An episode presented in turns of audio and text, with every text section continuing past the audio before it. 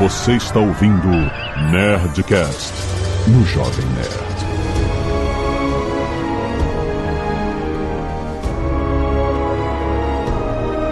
Landa, landa, landa, nerds! Aqui é Alexandre Antônio do Jovem Nerd. Tá faltando alguém nesse episódio. Salve galera, aqui quem fala é o Lodi e eu não quero morrer dormindo. Isso é uma coisa que eu pensei na, Porra, muito na minha Lodi, como assim? Tu... Caraca. Porra, é melhor, melhor que todo mundos. mundo quer, maluco.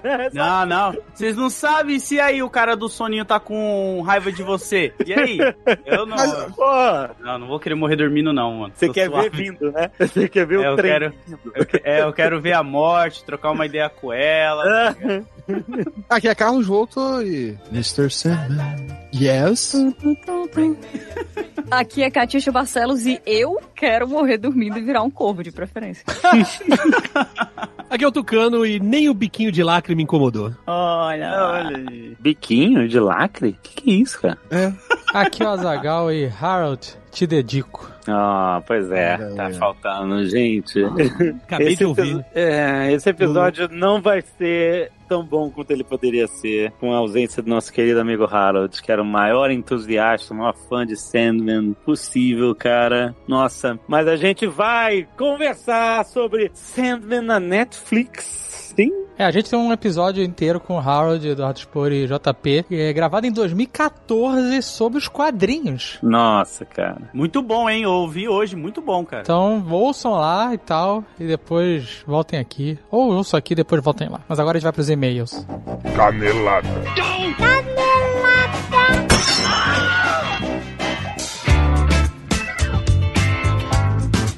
Zé Gal, vamos para mais uma semana de e-mails e caneladas on Nerdcast. Vamos! Quero falar da minissérie Coldest Championship. Agora a IBM do meu coração. Ah, exatamente. Gente, preste atenção. A IBM fez, desenvolveu e idealizou, em conjunto com a agência Ogilvy, uma série de oito episódios. Está disponível no Prime Video, Azagal. Olha aí! Que mostra os criadores reais em ação. É a primeira série da América Latina sobre esse assunto. É um formato de reality show com os desenvolvedores competindo na maratona Behind the Code, que a gente anunciou aqui no Netcast. Verdade. E eles estão resolvendo os problemas reais de negócio para se tornar os melhores programadores da América Latina, mostrando como essa dedicação, a paixão, conhecimento e trabalho duro, que são ingredientes muito importantes para o sucesso profissional de qualquer pessoa. A série Coders fala sobre cloud, AI, analytics e automação, cara, e eles mostram como a gente pode ajudar qualquer pessoa a criar tecnologias e soluções que empoderam a sociedade, empresas e pessoas. Aliás, isso é missão da IBM há mais de 100 anos, Azagal. É desde o mouse quadrado, né?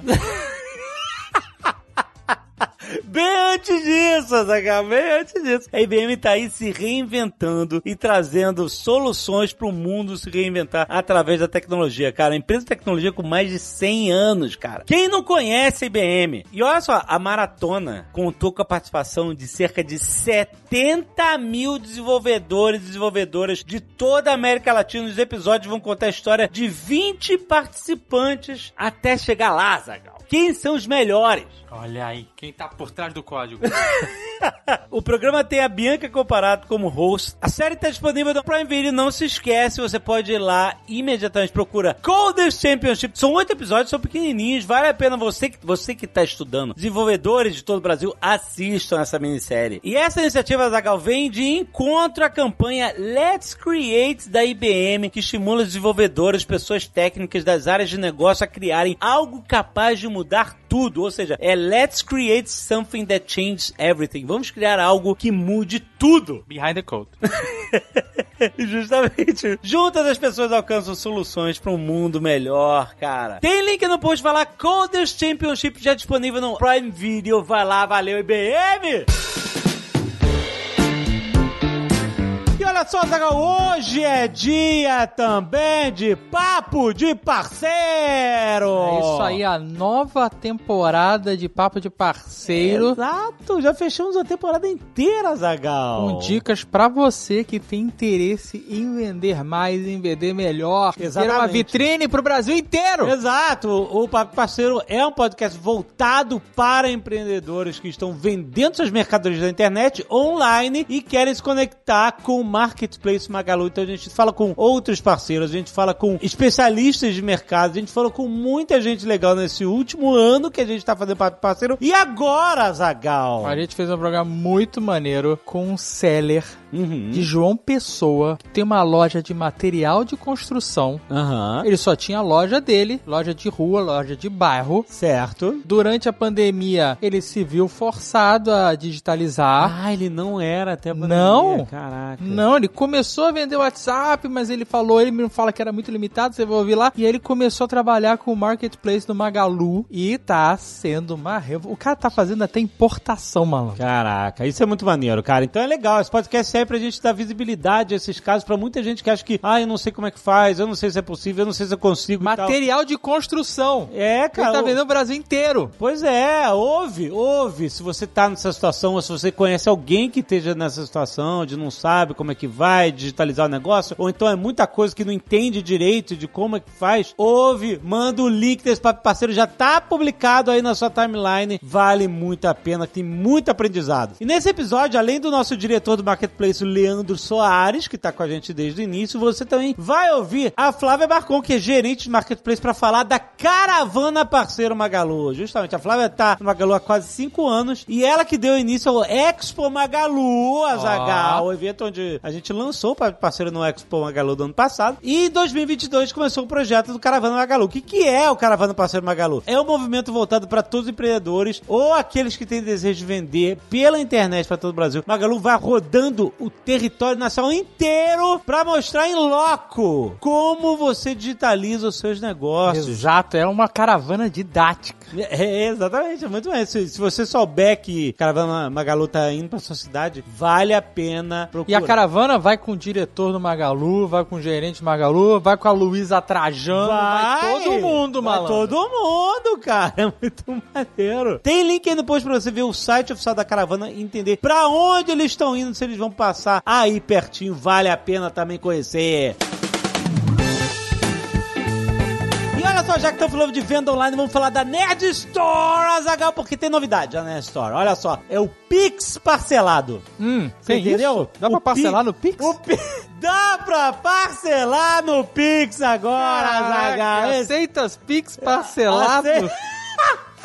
Exatamente. Como é que funciona? Você, é isso aí, você tá parcelando sem cartão de crédito. Você acredita nisso? Você não precisa. Impressionante. O Pix é uma ferramenta realmente impressionante, né? Pois é, pois é. Eu, eu tenho ajudado mais pessoas por causa do Pix. Olha aí, olha aí. Então, Às vezes aparece alguém, ai, meu cachorro tá com tumor e não sei o que lá. Eu vou lá e mando o Pix. Olha aí, é legal. é muito prático. Muito prático, exatamente.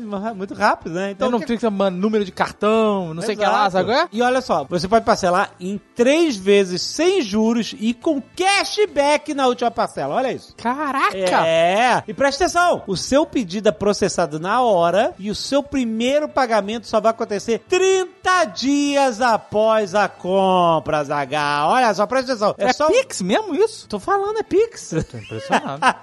A Nextdoor tá, tá em ó, 2027 como já. É que, exato, como é que funciona? Você escolhe seus produtos, aí na página de finalização do pedido, você escolhe lá, Pix parcelado. Essa é a forma de pagamento que você vai escolher. Aí você vai ver os valores e data de cada parcela. Aí você confirma lá o número de celular, faz o Pix de um real, só pra confirmar a compra. Uhum. Sacou? E aí você vai receber um e-mail confirmando a compra e todos os meses um e-mail com código Pix pro pagamento da parcela. Olha aí. E olha só, e aí, justamente, pra aproveitar esse lançamento com o Pix parcelado até o fim de agosto, até dia 31 do 8 de 2022, você vai ter 10% de cashback. Como é que funciona o cashback? Por exemplo, você faz uma compra de 150 reais na Store, beleza? Uhum. Parcela em três vezes sem juros no Pix. Certo. Pix Ou parcelado. Seja, é, vai ser 50 reais, né? Cada parcela de 50 reais. Correto. São 150, certo? Sim. Na última parcela, você recebe cashback de 10%. Ou seja, na última parcela você vai receber 15 reais de cashback. Ou seja, você vai pagar 35 na última parcela. Não vai, não vai pagar 50. Incrível. Sacou? Porra, é o futuro isso. É isso, cara. Caraca. Antes tinha juros. Porra, joga o cartão de crédito fora. Acabou. Rasga.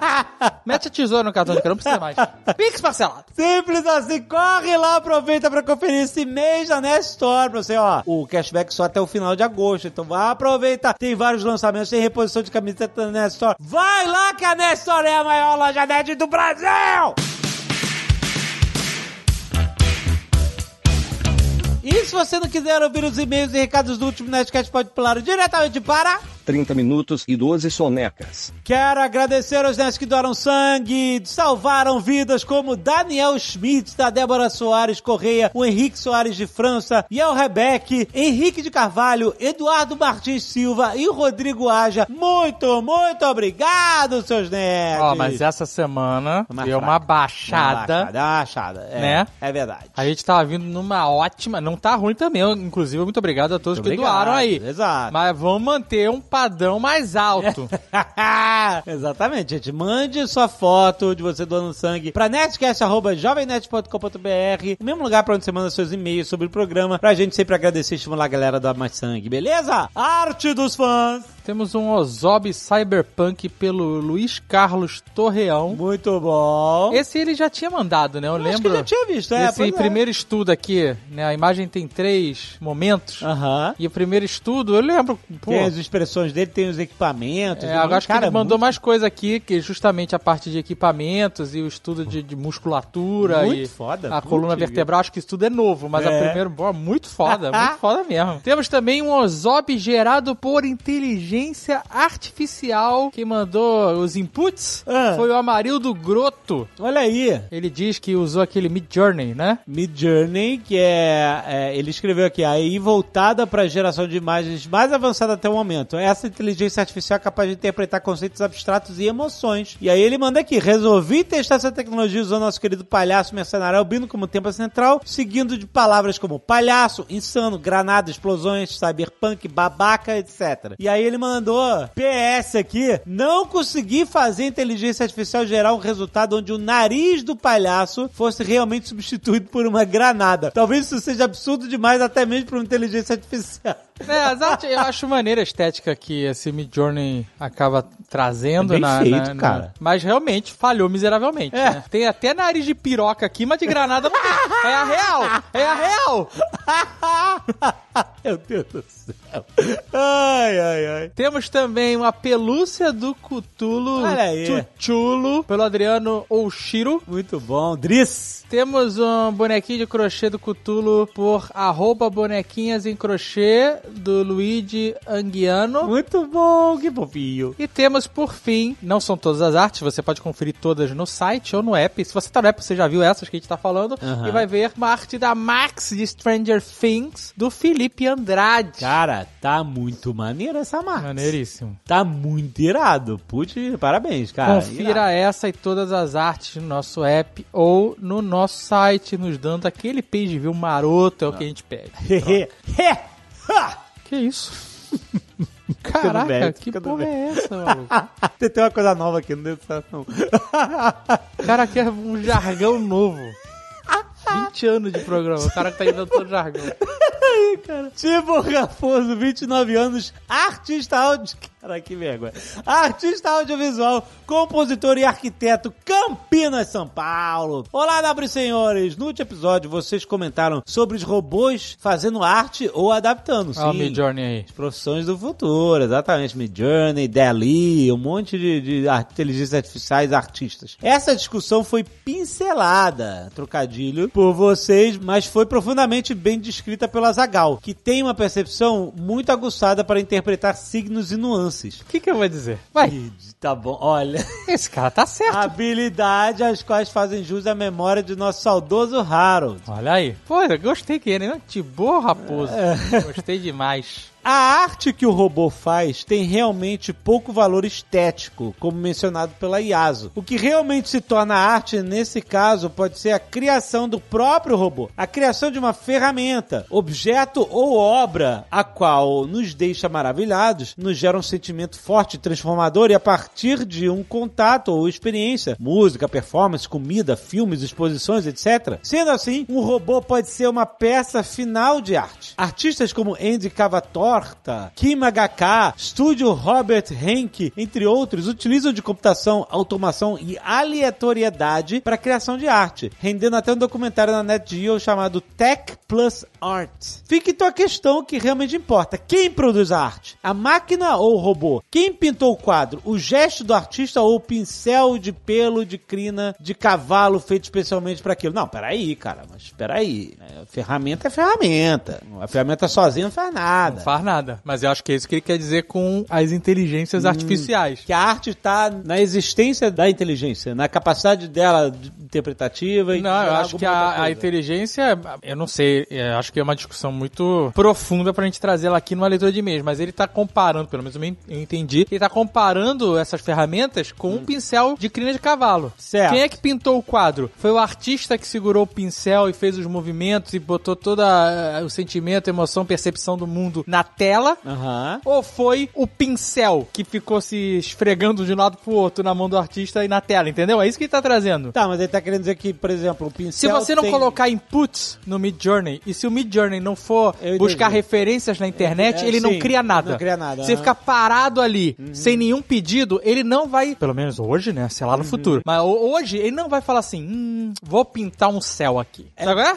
Sim, então. e- E ele não vai observar o céu. Por exemplo, o É avô que- da portuguesa. Ah. O avô da portuguesa pintava quadros incríveis. A gente tem uma galeria aqui de Aham. quadros dele na, na entrada da nossa casa. Ele não precisava que ninguém chegasse pra ele e falasse assim: pinta pra mim um palhaço cyberpunk É, com a é. granada. Sei, sabe? sei. Aham. Não que pessoas que façam isso têm menos valor. Não tô dizendo isso. Mas ele tinha esse ímpeto, sabe é? Uhum. Ele tinha essa vontade de pegar um cavalete, pegar uma tela, pegar seu negócio de tinta, ir pra um local, abrir esse equipamento todo, olhar e, representar o que ele tava vendo numa es- uma expressão artística dele. Certo. Entendeu? Certo, certo. Porque não era uma foto, não era uma cópia. Isso, não é Né? uma foto. É uma interpretação. representação, Isso. então- Então a máquina faz isso também. É isso. Não faz. Ah, a não? máquina não tem esse ímpeto de fazer. Ah, não, Você tem não. que mandar ela fazer. Não, mas aí ela vai interpretar o que você tá dizendo. Ela é um agente transformador também, não é? Então, não sei, é? Não, eu acho que é, porque uma vez que ela cospe uma, uma arte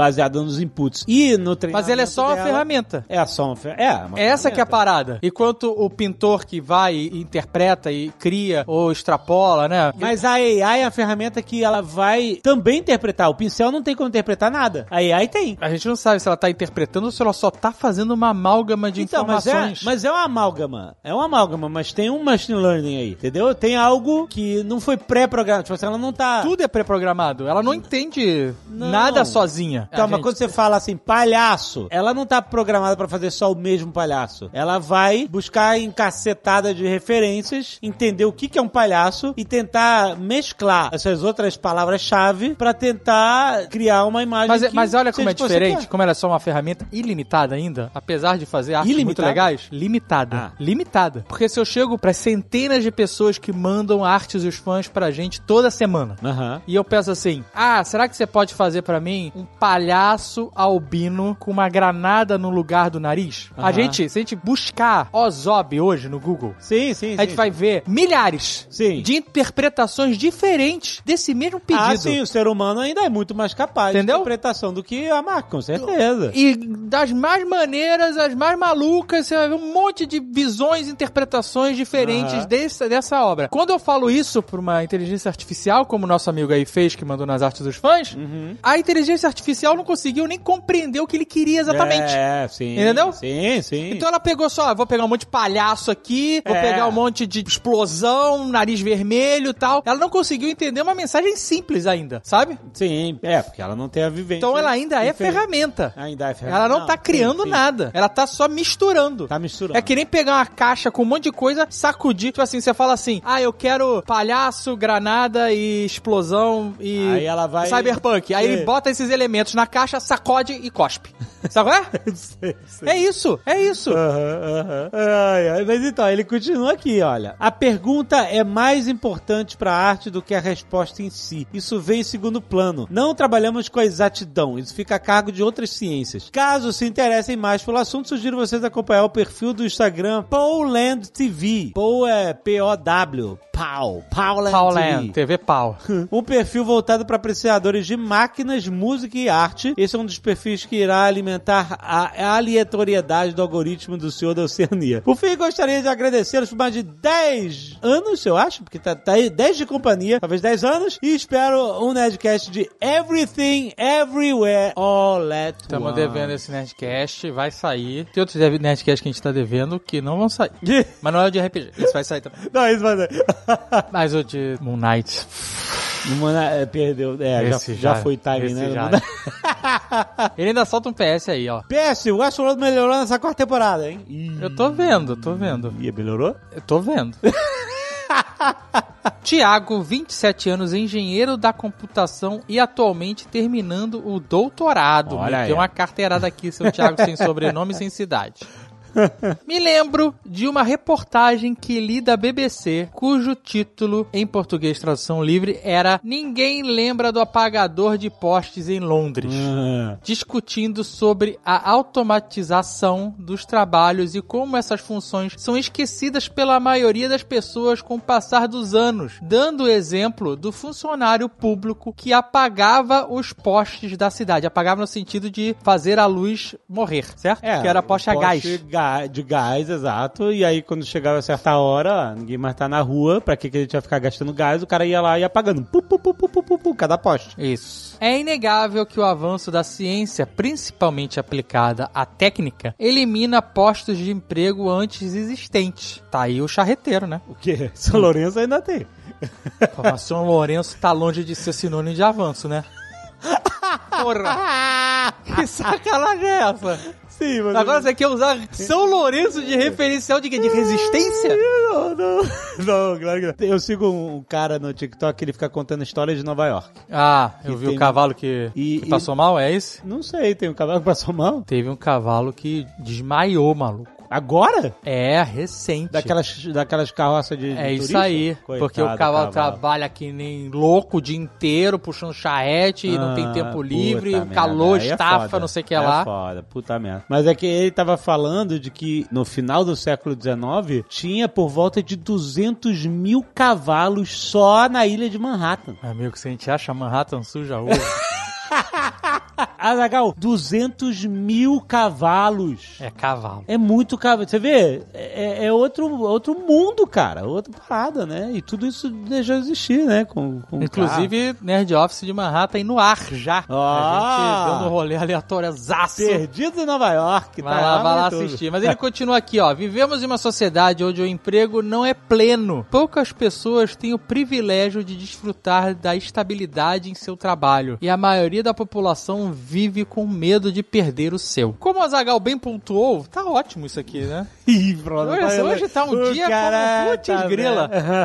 O ser humano é vir, sou um pensador, jovem. É. Eu quero chegar no nível de futurólogo. Aí eu- Futurólogo. Aí eu, tenho, aí eu tenho Esse estabilidade. É o. Se eu virar futurólogo, aí eu tenho estabilidade. Ah, isso é verdade, mas isso é verdade. E aí você pode falar qualquer bosta, Ai, porque ai, é o futuro que ainda não chegou. A culpa não é minha se você Tá não sempre- alcançar o futuro que, que eu projetei pra vocês. Ele continua aqui, ó. Como a Zagal bem pontuou, o ser humano é visto como apenas uma ferramenta dentro da lógica trabalhista. E nessa lógica, a substituição das ferramentas é algo que acontece por melhoria na mesma ou fim de sua vida útil. E note que ainda não falei nem da aplicação de inteligência artificial, apenas na automatização no processo produtivo. Desde a Revolução Industrial, as pessoas têm seus empregos ameaçados por máquinas ou pelo exército de reserva. Se você não quiser fazer esse trabalho pelo que lhe paga, tem mil lá fora que vão querer. Né. Existiram trabalhos que não existem hoje. E existem trabalhos hoje que não vão existir no futuro. O que fazer? Parafraseando a Yasu, o computador é muito bom em fazer trabalhos repetitivos ou usar de inteligência para identificar padrões sempre dentro de escopos bem definidos. É, isso aí. é a Parada que a gente falou. Mesmo dentro das atividades que exercem bem, as inteligências artificiais precisam ser avaliadas por seres humanos que podem identificar problemas em seu funcionamento e aprendizagem. O ser humano também é muito bom para tomar decisões sem treinamento prévio, como o caso do menino que dirigiu o carro da avó porque lembrou de Mario Kart. Caraca, dirigiu o carro da avó. Acho que ela devia estar passando passando mal. Ah. E ele lembrou como jogava. Peraí, mas como é que ele jogava Mario? Ele pegou um controle, tá, tochou no carro e foi embora? Não, acho que o conceito de virar, acelerar, frear, ele, ele tinha, né? Tá bom. Mas é uma realidade. O ser humano ele consegue avaliar. Não todo, né? Claro. Mas ele consegue ver uma situação, ver o problema, avaliar o problema e tomar decisão. Eu, particularmente, já que hoje é o dia de exaltação da Zagal, eu sou muito bom em resolver problemas. É verdade, eu vou dizer que é verdade. Eu a, olho uma, uma situação e eu, quando ela, eu de- eu identifico o problema. É, né? A Renato Sorrar. Não, doutor, é estranho. Ah! Eu começo a pensar Ah! em várias possibilidades de solução pro problema. Pois é. Eu não fico fazendo cálculo, não. Eu fico assim, ah, se fizer isso não, isso aqui, isso não, isso aqui não. Ah, vamos fazer. bom, Essa é a solução. Sabe qual é? O preço é ansiedade, né? Claro. o preço da ansiedade no talo. Mas não tem um Mas problema resolve. pendente na minha resolve. conta. Exatamente. Não tem um problema pendente na minha conta. Para finalizar, exemplos, apesar de muito se falar sobre inteligência, esse e-mail parece que foi escrito por inteligência artificial, que tá muito louco, né? Por falar em inteligências artificiais criativas, estas partem de base de dados para aprender a misturar as informações, entre aspas, que aprenderam e não podem fugir disso. Estão longe de substituir a emoção de um artista que passa para sua obra. É isso, Padre. Eles não conseguem nem imaginar, nem conceber o que é um palhaço com uma granada no lugar do nariz. Poucas pessoas conseguem. Acredito que no futuro o ser humano poderá trabalhar porque entende a contribuição que está dando à sociedade e não porque precisa escolher entre morrer de fome e ser explorado em subempregos. Isso acontecerá por meio de profissionais em conjunto com inteligências artificiais, de identificação de aptidões e afinidades das pessoas, uma mistura de pedagogo, psicólogo e RH, só que do futuro. O cara virou Olha aí. Agora aqui, de repente. Com cada vez menos necessidade de trabalhar em funções repetitivas. Isso seria um sonho, né? Na verdade, assim. Por? É porque esse sonho é bem utópico na realidade que a gente vive hoje, né? O tópico em que sentido? Em que você vai poder eliminar cargos e posições de trabalho que são uma merda pro ser humano, para que ele possa usufruir e escolher aonde ele vai trabalhar, enquanto essas, esses cargos repetitivos e subempregos e aquela lá vão ser todos preenchidos por máquinas. Ah, tá, A não. realidade que a gente vive hoje, isso não é impossível Mas acontecer. você está considerando que nessa utopia os seres humanos que estariam fazendo esses, esses trabalhos repetitivos, etc., estão realocados e, É, exato. e tem conhecimento técnico para ter um, um trabalho melhor do que esse. É isso. É o que ele também diz aqui no e-mail, entendeu? Uhum. Eu tô falando que essa realidade que ele tenta trazer aqui do futuro é impossível a médio prazo. Ah, sim, porque. Entendeu? Não é impossível o que daqui a trabalho automa- 10 anos ou 20 anos isso aconteça. Não. No cenário que a gente vive hoje. Não, não, a gente tá muito cyberpunk pra chegar lá. Não é? É o que eu tô falando. E ele continua aqui, ó. Os empregos, tá, tá na tese dele aqui, ó. Os empregos serão garantidos por esta sociedade e, se necessário, para o trabalhador, a migração de função ou de carreira será apoiada por esta sociedade como um todo, sendo fornecida a estrutura adequada, tanto financeira quanto educacional. Isso Renda aqui- básica universal. É isso, isso. aqui é uma loucura. Isso aqui, hoje, isso é impossível. Não, eu sei, mas é- impossível. essa aí é, o que a gente tá desenhando pra nova As economia do pessoas reclamam de existir SUS, malandro. Tá vendo? Não, mas aí essa galera tá do lado perdedor da história. É isso. Mas tá aí fazendo peso contra. É isso que eu tô falando. O Eduardo Suplicy está lá a vida toda gritando renda básica universal. Cada vez mais pessoas estão ouvindo isso. O ciclo de criação e destruição de profissões ainda existiria, mas essa sociedade futurista, cara, ele tá aqui na, na pegada Tá, das, das tá. imóveis total. Aham. Essa sociedade futurista estaria muito mais focada no progresso sustentável da espécie do que no acúmulo de riqueza. Olha aí, Star Trek. Olha. que- Isso é impossível. Mas é, mas esse é o futuro. Sociedade- é o futuro de Jim Roddenberry. Aí a gente tá falando de milhares de anos. Aí não é uma parada. Aí não é médio prazo, aí é, é mas prazo Tem galáctico. que haver, tem que haver uma. Aonde o ser humano fala assim: quer saber? Eu não quero juntar riqueza, não. Quero só eu viver quero, de boa. Eu quero ajudar. É comunismo todos- espacial, mano. É Então, comunismo, é, comunismo space- galáctico. É, space comunismo, né? Isso, é, isso, isso é Star Trek. E ele segue, ó, respeitando seus semelhantes e suas diferenças, não porque seja bonitinho ou porque as pessoas sejam boazinhas, mas porque essa é a única forma de evoluirmos como espécie. Talvez otimista demais? Talvez Star Trek demais? Olha aí, ó. Isso aí. Não sei, mas é preciso errar diferente no futuro, pois os mesmos erros estão nos levando pro buraco da extinção. Então, Olha, é que- preciso errar diferente no futuro. É uma frase interessante. né? Desculpem meu longo, agradeço ao de programa. Os Nerdcast de tecnologia, pra mim, só perdem para os sem pauta. Olha aí. Abraço a toda a família Jovem. Valeu, querido. Aí, Azagal, isso foi meio futurólogo aí. Porra! Aí ele tá jogando. O problema de- de- ele, como futurólogo, ele tá jogando muito pra frente. Entendeu? É. É um futuro que é muito longe. As pessoas não. Porque a- pessoa cai no conto do futurólogo quando ela acredita que ela pode chegar lá. Que ela pode, é que você vai qual é? estar no, no tempo de vida dela. Exato. exatamente. Quando você fala assim, sociedade utópica. Que, Isso aí, Aí o cara, ah, isso aí é bem bullshit. né? isso aí que Ele tem tá- que jogar um papinho furado. Que é perto, sabe é? Quando começa a falar É. de, de, de navegação espacial com velas solares, a pessoa, "Ai, não quero saber disso. Ele tá falando futuro pós-Duna, mano. Exato. Agora você começa a falar de turismo espacial, de NFT, aí você pega todo mundo. Aí você bota todo mundo no bolso, bota um cachecol e vai embora viver. Quem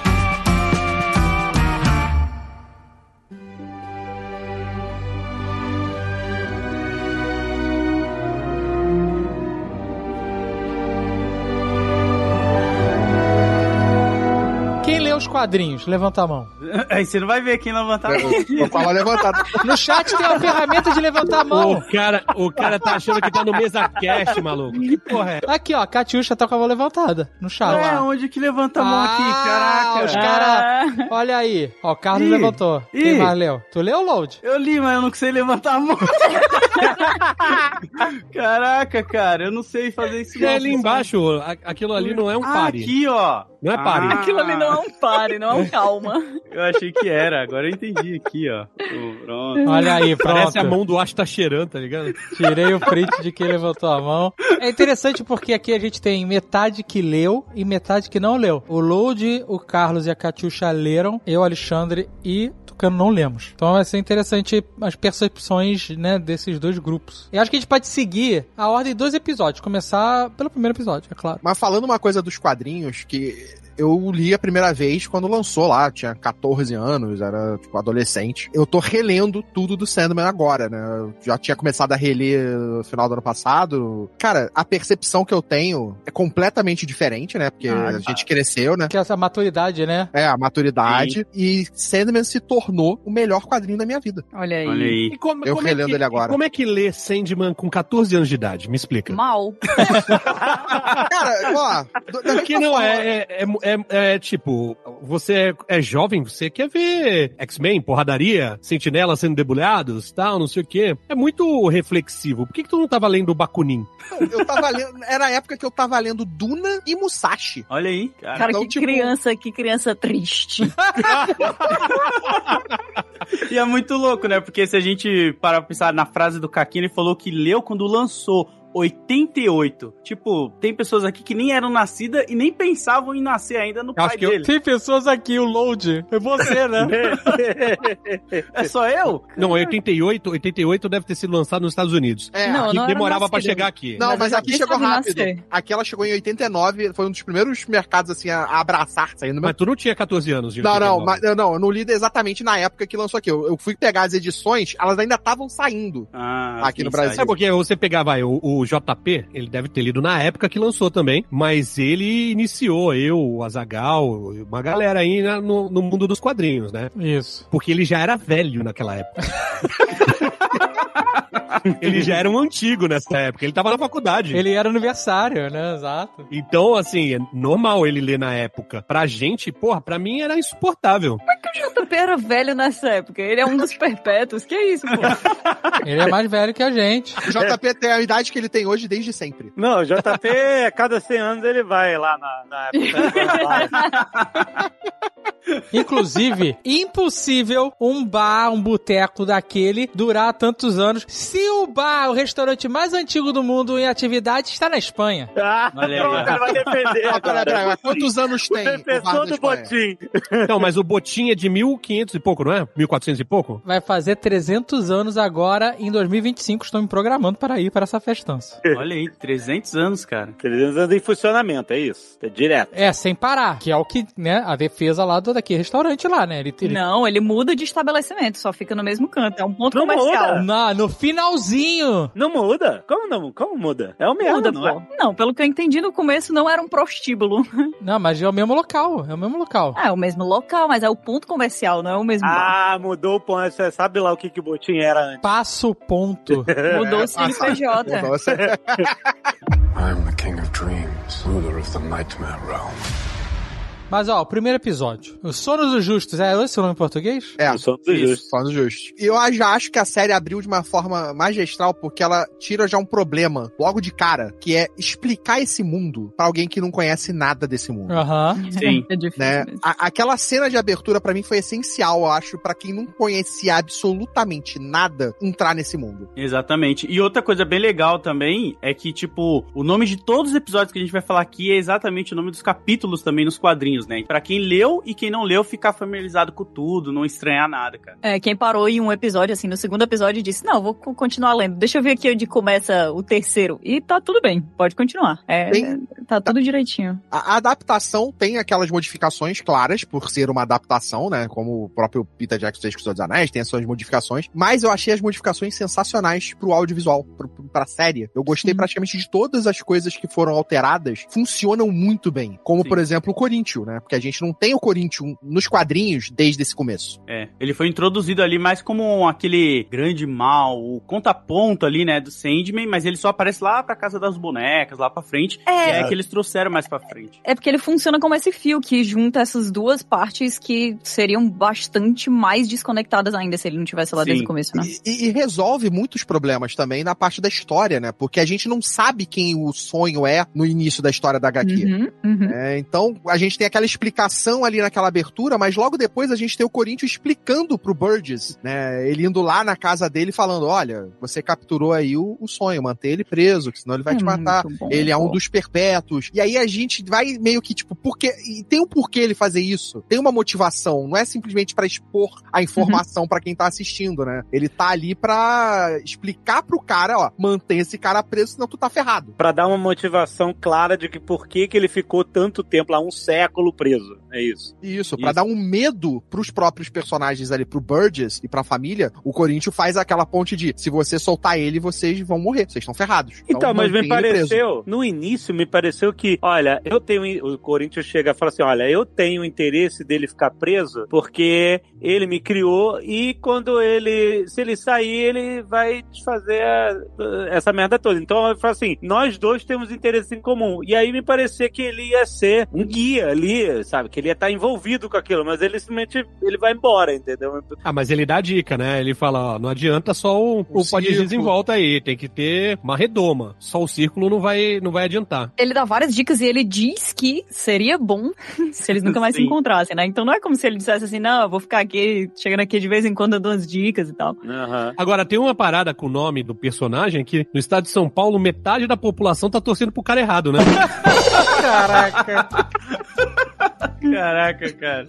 Eu gostei do personagem do Corinthians, achei que o ator mandou bem pra caramba, achei Porra. muito maneira a ideia do cara que não tem olhos, tem, né, dentes. Boquinhas. na, na- no- nos globos oculares e tal, na, na cavidade ocular, na verdade. Mas isso é uma parada que eu percebi, assim, me incomodou na série inteira. E eu gostei da série, o resultado final, achei incrível. Mas algumas coisas me incomodaram. Parece que o, as coisas ruins, as coisas malignas, as coisas terríveis, elas são meio pasteurizadas, sabe? Sim. O Corinthians, ele é o cara assim, é um pesadelo, né? Ele é um pesadelo que fugiu do sonhar, ele come os olhos de suas vítimas, ele é um serial killer, mas no final ele é mó legal, que chupa sorvete salva criança. A gente nunca vê o momento terrível dele. Isso acontece com os pesadelos da série também. Isso foi uma coisa que me incomodou no geral, assim. Tanto os sonhos quanto os pesadelos, tirando um momento lá, que é o quando ele captura a cobra e tal, eles são muito simples. É, é o sonho de, ah, eu moro nessa casa, o sonho de, sabe? Os sonhos são muito comuns, não tem nada extraordinário. E os pesadelos não ssão terríveis e assustadores, sabe? Agora o negócio pra ficar mais palatável pra um público mais geral, né? Você não tem um pesadelo sinistro, você tem medo, sacou? Você tem ó, o pesadelo tá de boa aqui,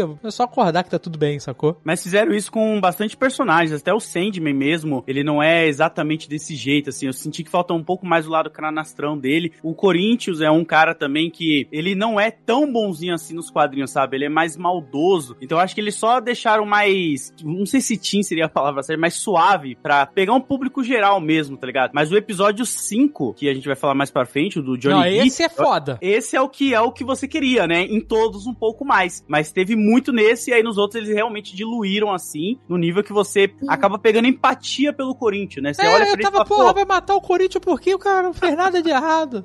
não, mas ele era Não, não, não. filho, caralho. É, mais ou menos. Mas, mas a, a- bem acho assim, que a grande coisa, eu acho que desse ponto, pelo que eu entendi na série, né? Eles fizeram essa jornada pra gente ter uma empatia maior até pelo próprio Sandman, que nos quadrinhos é algo que você não vai ter. Se fosse levado da forma como tá nos quadrinhos pra tela, você não ia ter essa empatia forte com o Sandman. Porque o Sandman nos Ainda quadrinhos ele é bem mais foda-se, né? Você. Bem você- mais, é, não, bem sim. mais e dura mais tempo, porque a gente tá vendo uma evolução do personagem, tá vendo ele sendo empático, aprendendo a ter empatia pela humanidade. Exato. né? A É, gente eu tá acho vendo- que essa é uma das grandes coisas, assim, de Sandman que me agrada muito e que eu queria até saber da galera que não leu, assim, como que é, porque eu vejo muita gente que não gostou da série porque achou ela muito arrastada, sem não, ação. não, isso eu achei. sabe? Nossa. Eu não esperava, na, na verdade, eu não esperava uma série de ação, não esperava. Quem tá esperando o Avengers aí é, não vai gostar mesmo, mas é outra pegada, completamente diferente, né? Sim, sim, é uma vibe mais filosófica e as batalhas são mais mentais, né, e filosóficas do que realmente brutal ali na mão, ali com soco e tal. E isso é o que mais me agradava, assim, saca? É, e o que eu gostei, por exemplo, de- quando o Sandman foge, né? Ele consegue fugir lá porque o- a cadeira de roda passa. E o cara vacilão, né? O cara viu que a areia borrou ali e deixou quieto. Não, ele foi de fez- propósito, foi de propósito. de propósito. É, não foi? Ele falou, ah, vou te só. A gente já tá- o cara já tava no final, os dois já estavam no final da vida. né? Aí ele falou, ah, cara, vou te soltar logo aí, foda-se,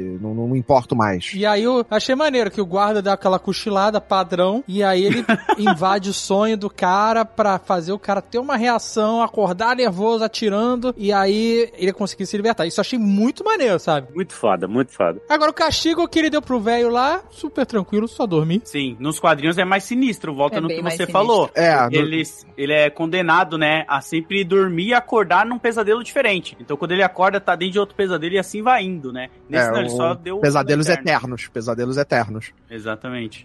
Mas acho que foi, foi uma escolha criativa mesmo, isso. Deixa, É, mais, deixa mais aberto aí pro, pro, Pala- pro resto da é- é- essa palavra é mais palatável. Né?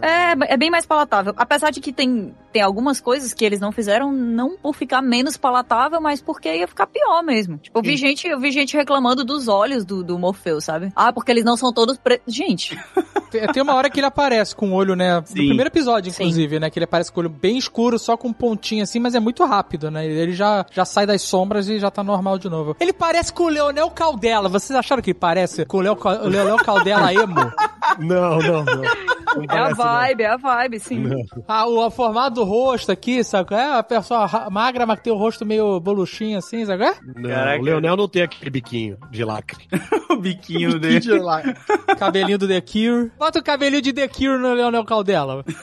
O Sandman original é aquele cabelo The Cure, né? Robert Sim. Smith. Tem, tem, tem. Uhum. Mas eu achei maneiro que, tipo, meio que deram uma adaptada pra um, um estilo diferente, porque quando foi escrito, nos anos 80, é, o New Wave ainda fazia sucesso e tal. Tudo bem que New Wave é começo dos anos 80, mas não faz mais sentido, né? O New Wave. Tem que ser um- uma parada mais, eu achei É, maneiro essa, eu acho a- que essa mudança, adaptações- atualização, atualização. É, Eu acho que até dá pra fazer, sabe? Eu acho que. Não, sabe por quê? Não tão parada- recentemente, né? Teve a o cara do parada- Tokyo Hotel que fez e tal, mas ia ficar meio tosco, né? a parada deles serem é, vistos, enxergados de acordo com os olhos de quem tá vendo, eu achei maneiro, porque ninguém mais se lembra do Robert Smith, sacou? Não é mais uma, uma figura que, que as pessoas vão projetar. E, e isso deles serem vistos do- desse modo, eu acho muito foda, porque os perpétuos podem ser qualquer pessoa, né? Então não existe uma definição. E, tem, e eu acho que ele faz isso em uma cena bem sutil, que é quando ele tá no inferno. Sim. Né? E Não é tão nada- sutil assim, inclusive. É, tá, bem... não é sutil. É porque é, é- é rápida, né? Só isso, né? Ela é rápida. O- A É, mas eu acho que eles colocaram ele- ali de propósito, né? De propósito porque é, eles sabiam que comentários iam surgir, que ai, não sei o que, personagem tal não tá igual e agora estragaram a história e tal. Eles colocam Então, isso de maneira tão natural o- lá o- dentro. O, o, comic, o comic book guy, ele vai ter. Todo Não, mundo peraí, tem- Tucano. Não, não, não. Comic Ah. Book Guy não. O Rex. Tem que Eu não mudar quero o citar nome, nomes, eu não quero citar nomes. Mas todo mundo tem um pouco disso, né? Tem algumas pessoas que vão, sei lá, se amadurecendo, mudando assim e deixando pa- passar. Mas a gente já teve nosso hate aqui com é, anão galã namorando com elfa, né? Não, peraí, mas aí não dá mesmo, né? Pelo amor de Deus. Olha lá, ó, ó. Já é, cada um tem um calcanhar de Aquiles aí. Ah, mas, pô, Não é nem o namoro com a elfa, o problema é o anão bonito. O problema é o anão bonito. Essa galera que vê uma série bonita, filosófica, interessante, perfeita como essa, e fica reclamando do detalhe que o olho não é igual, que não sei o quê. Pô, acho que a gente não tinha nem que tá falando deles. Não, é não. verdade. Não, não só deles, porque, tipo, eu acho assim, se você quer ver algo realmente como tá ali nos quadrinhos, fica nos quadrinhos, tá ligado? A adaptação, ela ficou É. muito boa, cara. E não é questão de não poder criticar. Porque quando você fala disso, tá ligado? Dos- reclama dos radicais, é, a galera fala, ah, então não pode falar mal da série. Não pode. Pode criticar, pode não ter gostado, mas, tipo, tem coisa que é tão irrelevante. Não, eu acho que você tem que reclamar quando perde a essência, saca? Tipo, É isso aí. Tem ótimas adaptações. A gente pega o Constantine do Kenny Reeves, ele não é o Constantine, mas é um ótimo filme de sobre, tá ligado? A Aham. parada toda ali. É. Não, eu, eu achei a adaptação até muito boa. O personagem, ele tem ah, a pegada do Constantine, mas um pouco modificada. Aquilo, ah, mudaram a aparência, ah, mudaram, saíram de Londres e jogaram pra Los Angeles. Tem coisas que, pô, tá, não ficou tão legal nesse ponto, mas o próprio Constantine do Keanu Reeves, pra mim, porra, é um bom Constantine. É, Sim, é. sim. Como o personagem destruído, que faz merda pra caramba, que tá ali enfrentando a, a morte prematura e tentando se curar, fazendo mais merda ainda. E até trazendo de volta pra Sandman, que a gente foi ali rapidinho pra Constantine, uma adaptação que ficou muito boa é quando vai morrer o Gregor, né? Aquele gárgula lá, que o Sandman, depois que ele consegue se soltar, ele precisa do absorver a magia dele, né? Pra ele poder ganhar um pouquinho mais de força. Nos quadrinhos, ele absorve as cartas que ele deu pro Caim o Abel. E aqui na série, eles fizeram uma adaptação tão maneira que, tipo, você tá a pegar aquele bicho Você ali, aquele gárgula. É muito fofinho, né? Nossa, que foi um vacilo aquilo. É muito fofo, cara. E, e ele aparece muito rápido, cara. E isso é muito Sim. maneiro, porque ficou bem feito. Só que olha só, rapidão, antes de falar dessa parte, eu queria dizer o seguinte: eu entendo o que o Tucano disse, mas anão bonito não dá. Sério. O anão que não tem o nariz que parece uma batata doce é inaceitável. Não me vem com na- nariz fininho e barbinha por fazer tipo Aragorn pra não, porra, aí não dá. Daqui a pouco vem os anão com harmonização facial. Porra, tá brincando. Fazendo bichectomia, porra, que merda é essa? Bom, vamos ver, vai. Pode ser um, um anão que teve um relacionamento com uma elfa. E aí ele é filho dele. É, é. I'm the king of dreams, ruler of the nightmare realm. Falando desse episódio aí, o segundo episódio, que tem o Caim e Abel, eu não entendi nada. Nada. Eu não entendi nada. O que que tá acontecendo? Por que, que essas pessoas estão aqui? Qual é do Caim e Abel nessa história? Basicamente, eles são Caim e Abel. Não, porra, isso eu sei, isso eu entendi. Filhos de Adão e Eva, originais. E eles vão morar. Mas não no tem a sonho. Eva, não tem a Eva. Não, Na é- série, eu digo, né? Eu acho que eles são. Ah, eles não são sonhos, né? Não, Não, são não, não, sonhos. eles vão Não morar são. lá. Eles vão Entendi. morar lá. É, Eles são realmente Caim e Abel. Eles são realmente Caim e Sim, Abel. sim, sim, sim. Tanto que tem uma das paradas que não tá na série, que tem nos quadrinhos, que é quando. Acho que é o, é o Caim que fica matando Abel, né? O Abel, quando É. ele ressuscita, ele chora ali com o Goldzinho lá, que é aquele outro gárgula que ele ganha e tal. E aí ele faz todo um poema falando que, tipo, aquilo ali não é uma lágrima, é só o sangue que o irmão tirou dele. É bem poético. Na série, eles fizeram diferente, porque não tem a lágrima, não tem um close. Ele só fica conversando ali com o Gold. Então, às vezes, não dá pra você entender muito bem que ele tá mostrando até essa maldade, sabe? Que tem entre o irmão, porque é o primeiro assassinato, né, da humanidade. Então é tudo É, construído a Ele até passa um pano. Que ele falou assim, pô, obrigado que se dessa vez você não me enterrou fundo. É, eles tentaram de- colocar uma- um lado mais de É o alívio- humor é alívio- mesmo, né? É, o alívio cômico. Ah, é um Isso. pouco mais cômico, apesar de, né, obviamente, ser trágico. É, Tentaram o deixar aquela parte a- mais fofinha, mais Eu, cômica. achei, eu e tal. achei isso uma característica da série muito louvável, dela ser densa, reflexiva, mas e ser leve do mesmo jeito, tá ligado? É, Do- ao mesmo né? tempo. Porque ela tem vários alívios cômicos sem ser uma forçação de barra, que é o Corvo, é o Cabeça de Abóbora, o Caim Abel. Volta e meia tem um alívio cômico, mas não fica muito forçado. Sim, não, e não eu- fica. E mesmo eles agem em vários momentos de maneira séria, né? E também era muito difícil você colocar uma coisa pesadíssima em um episódio que você já matou uma coisa que vai todo mundo enxergar como um cachorro. Não, e, e olha que interessante, por que, que essas coisas todas se encaixam? Parece toda uma farofa de, de mistura tudo com quadrinhos, mas, cara, o cenário principal de toda essa história é o sonhar. E o que são os sonhos, se não tudo isso junto, toda essa farofa condensada de experiências malucas, às vezes que não fazem sentido e tal. Os, tudo é permitido no sonhar. Tudo nasce no sonhar, né? Então, assim, é um cenário perfeito justamente para você poder filosofar. E aí, uma coisa muito interessante, cara, que eu fiquei emocionado de conhecer essa história pela primeira vez, agora que eu também não li, é por que que o personagem principal de todos os todos os perpétuos, né? Tem a morte, que é um personagem interessantíssimo. Isso é uma, uma história sobre a morte, né? Você tem lá desejo, o desespero e outros que não apareceram ainda e tal, né? Aparecendo nas próximas temporadas. Mas por que que o personagem principal é o sonho? Porque é nesse caso de, do Neil Gaiman de, de transformar essas, esses sentimentos, esses conceitos humanos em, em entidades, ela é o mais interessante porque ela vive entre o que é possível e o que será, o Sim. que na, tudo, se você parar a pensar, tudo na humanidade nasce dos sonhos, nasce da capacidade de a gente imaginar, da capacidade de a gente pensar além do momento presente. Essa capacidade cognitiva que nós temos como seres humanos é o que torna tudo real. Os sonhos e os pesadelos, cara. Então, claro que o sonho é o personagem principal, é o personagem que mais se conecta com a humanidade, porque é ele que faz tudo acontecer. E você quer um detalhe a mais nessa, nisso? Além disso, todos os outros se conectam a ele. Sim. Tanto o destino, morte, destruição,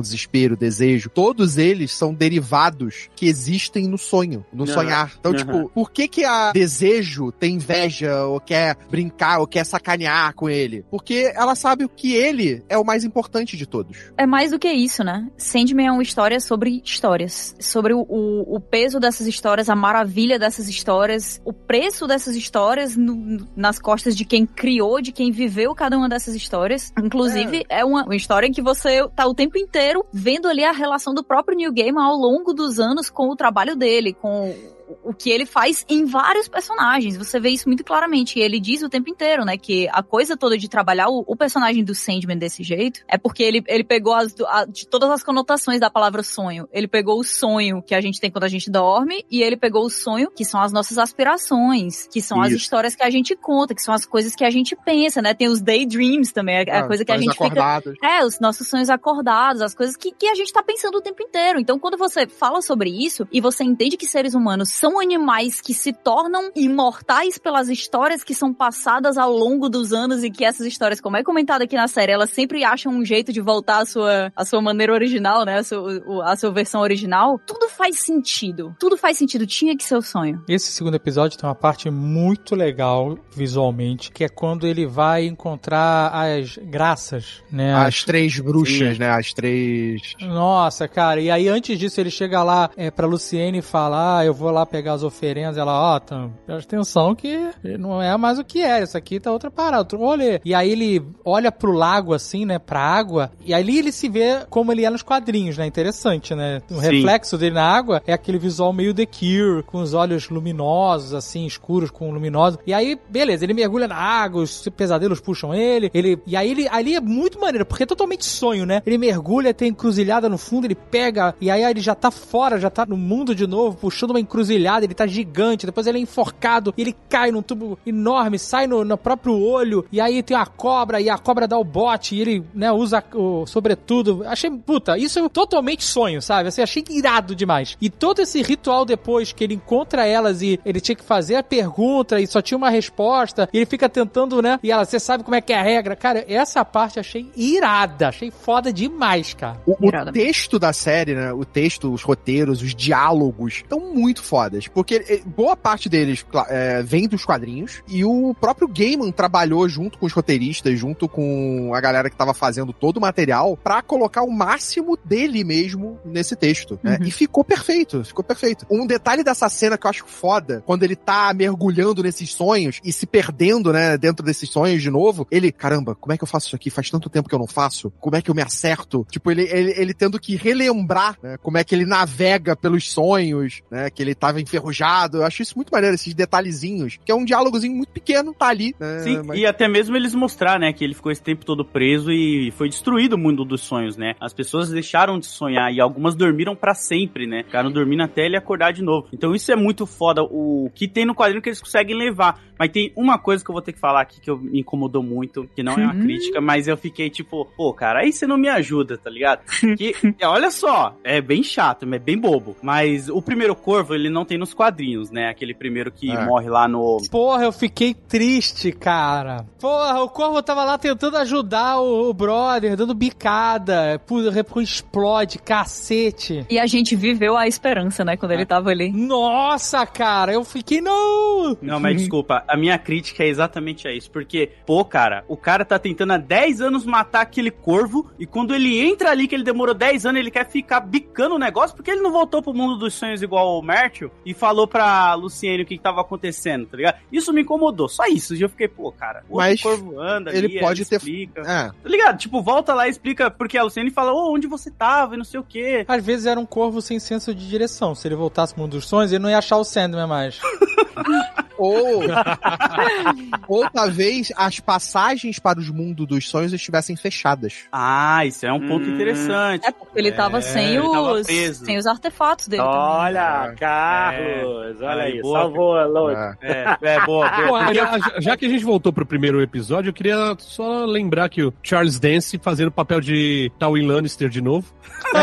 Péssimo Toda pai. vez, né, cara? Péssimo pai. Péssimo. Péssimo pai, péssimo, terrível. Existe alguma explicação pelo qual o ritual puxou o sonho e não a morte? Foi interferência de desejo? Não, eles que erraram, não é uma parada assim? Eles queriam erram, eles erram. Consequência, a Ah, explicação. mas não fica claro isso. Ele fala Não. assim, vamos ver. E quando ele chega, ele fala assim, vamos ver quem é que a gente trouxe. Ele não tá Então, nem é que ele- confiante que ele... Lá na frente, Desejo fala que ah, a gente tentou lá e não conseguiu. Então, eu acho que o erro no ritual pode ter sido uma interferência, sim. Hum... Eles colocam que isso na- nos quadrinhos não fica. Não tá meio que nos quadrinhos. De desejo, não tem muito como nos quadrinhos mostrar o que tava fazendo ali, tava maquinando pra fazer que tudo isso acontecesse. É, mas na série, tá claro. Fica claro, fica claro. Na série eles utilizaram de que desejo é a responsável por ele ter sido capturado. Tá pra zoar. Desejo tá pra zoar. É isso. É, é, é isso. Desejo tá pra zoar. Quer ver a porra pegar fogo. Literalmente isso. Eu, É, a e, única, e não ó, existe satisfação, né? Só existe o desejo. Olha. Tem Mas- uma coisa da série que pra mim eu faltou, né? Na verdade não é nem que tá ruim. Faltou um perpétuo. Humildade. A humanidade não tem isso. Tá aqui, tá aqui conosco, tá aqui conosco. Aliás, temos dois aqui, dois humildades. Jamais, apenas um.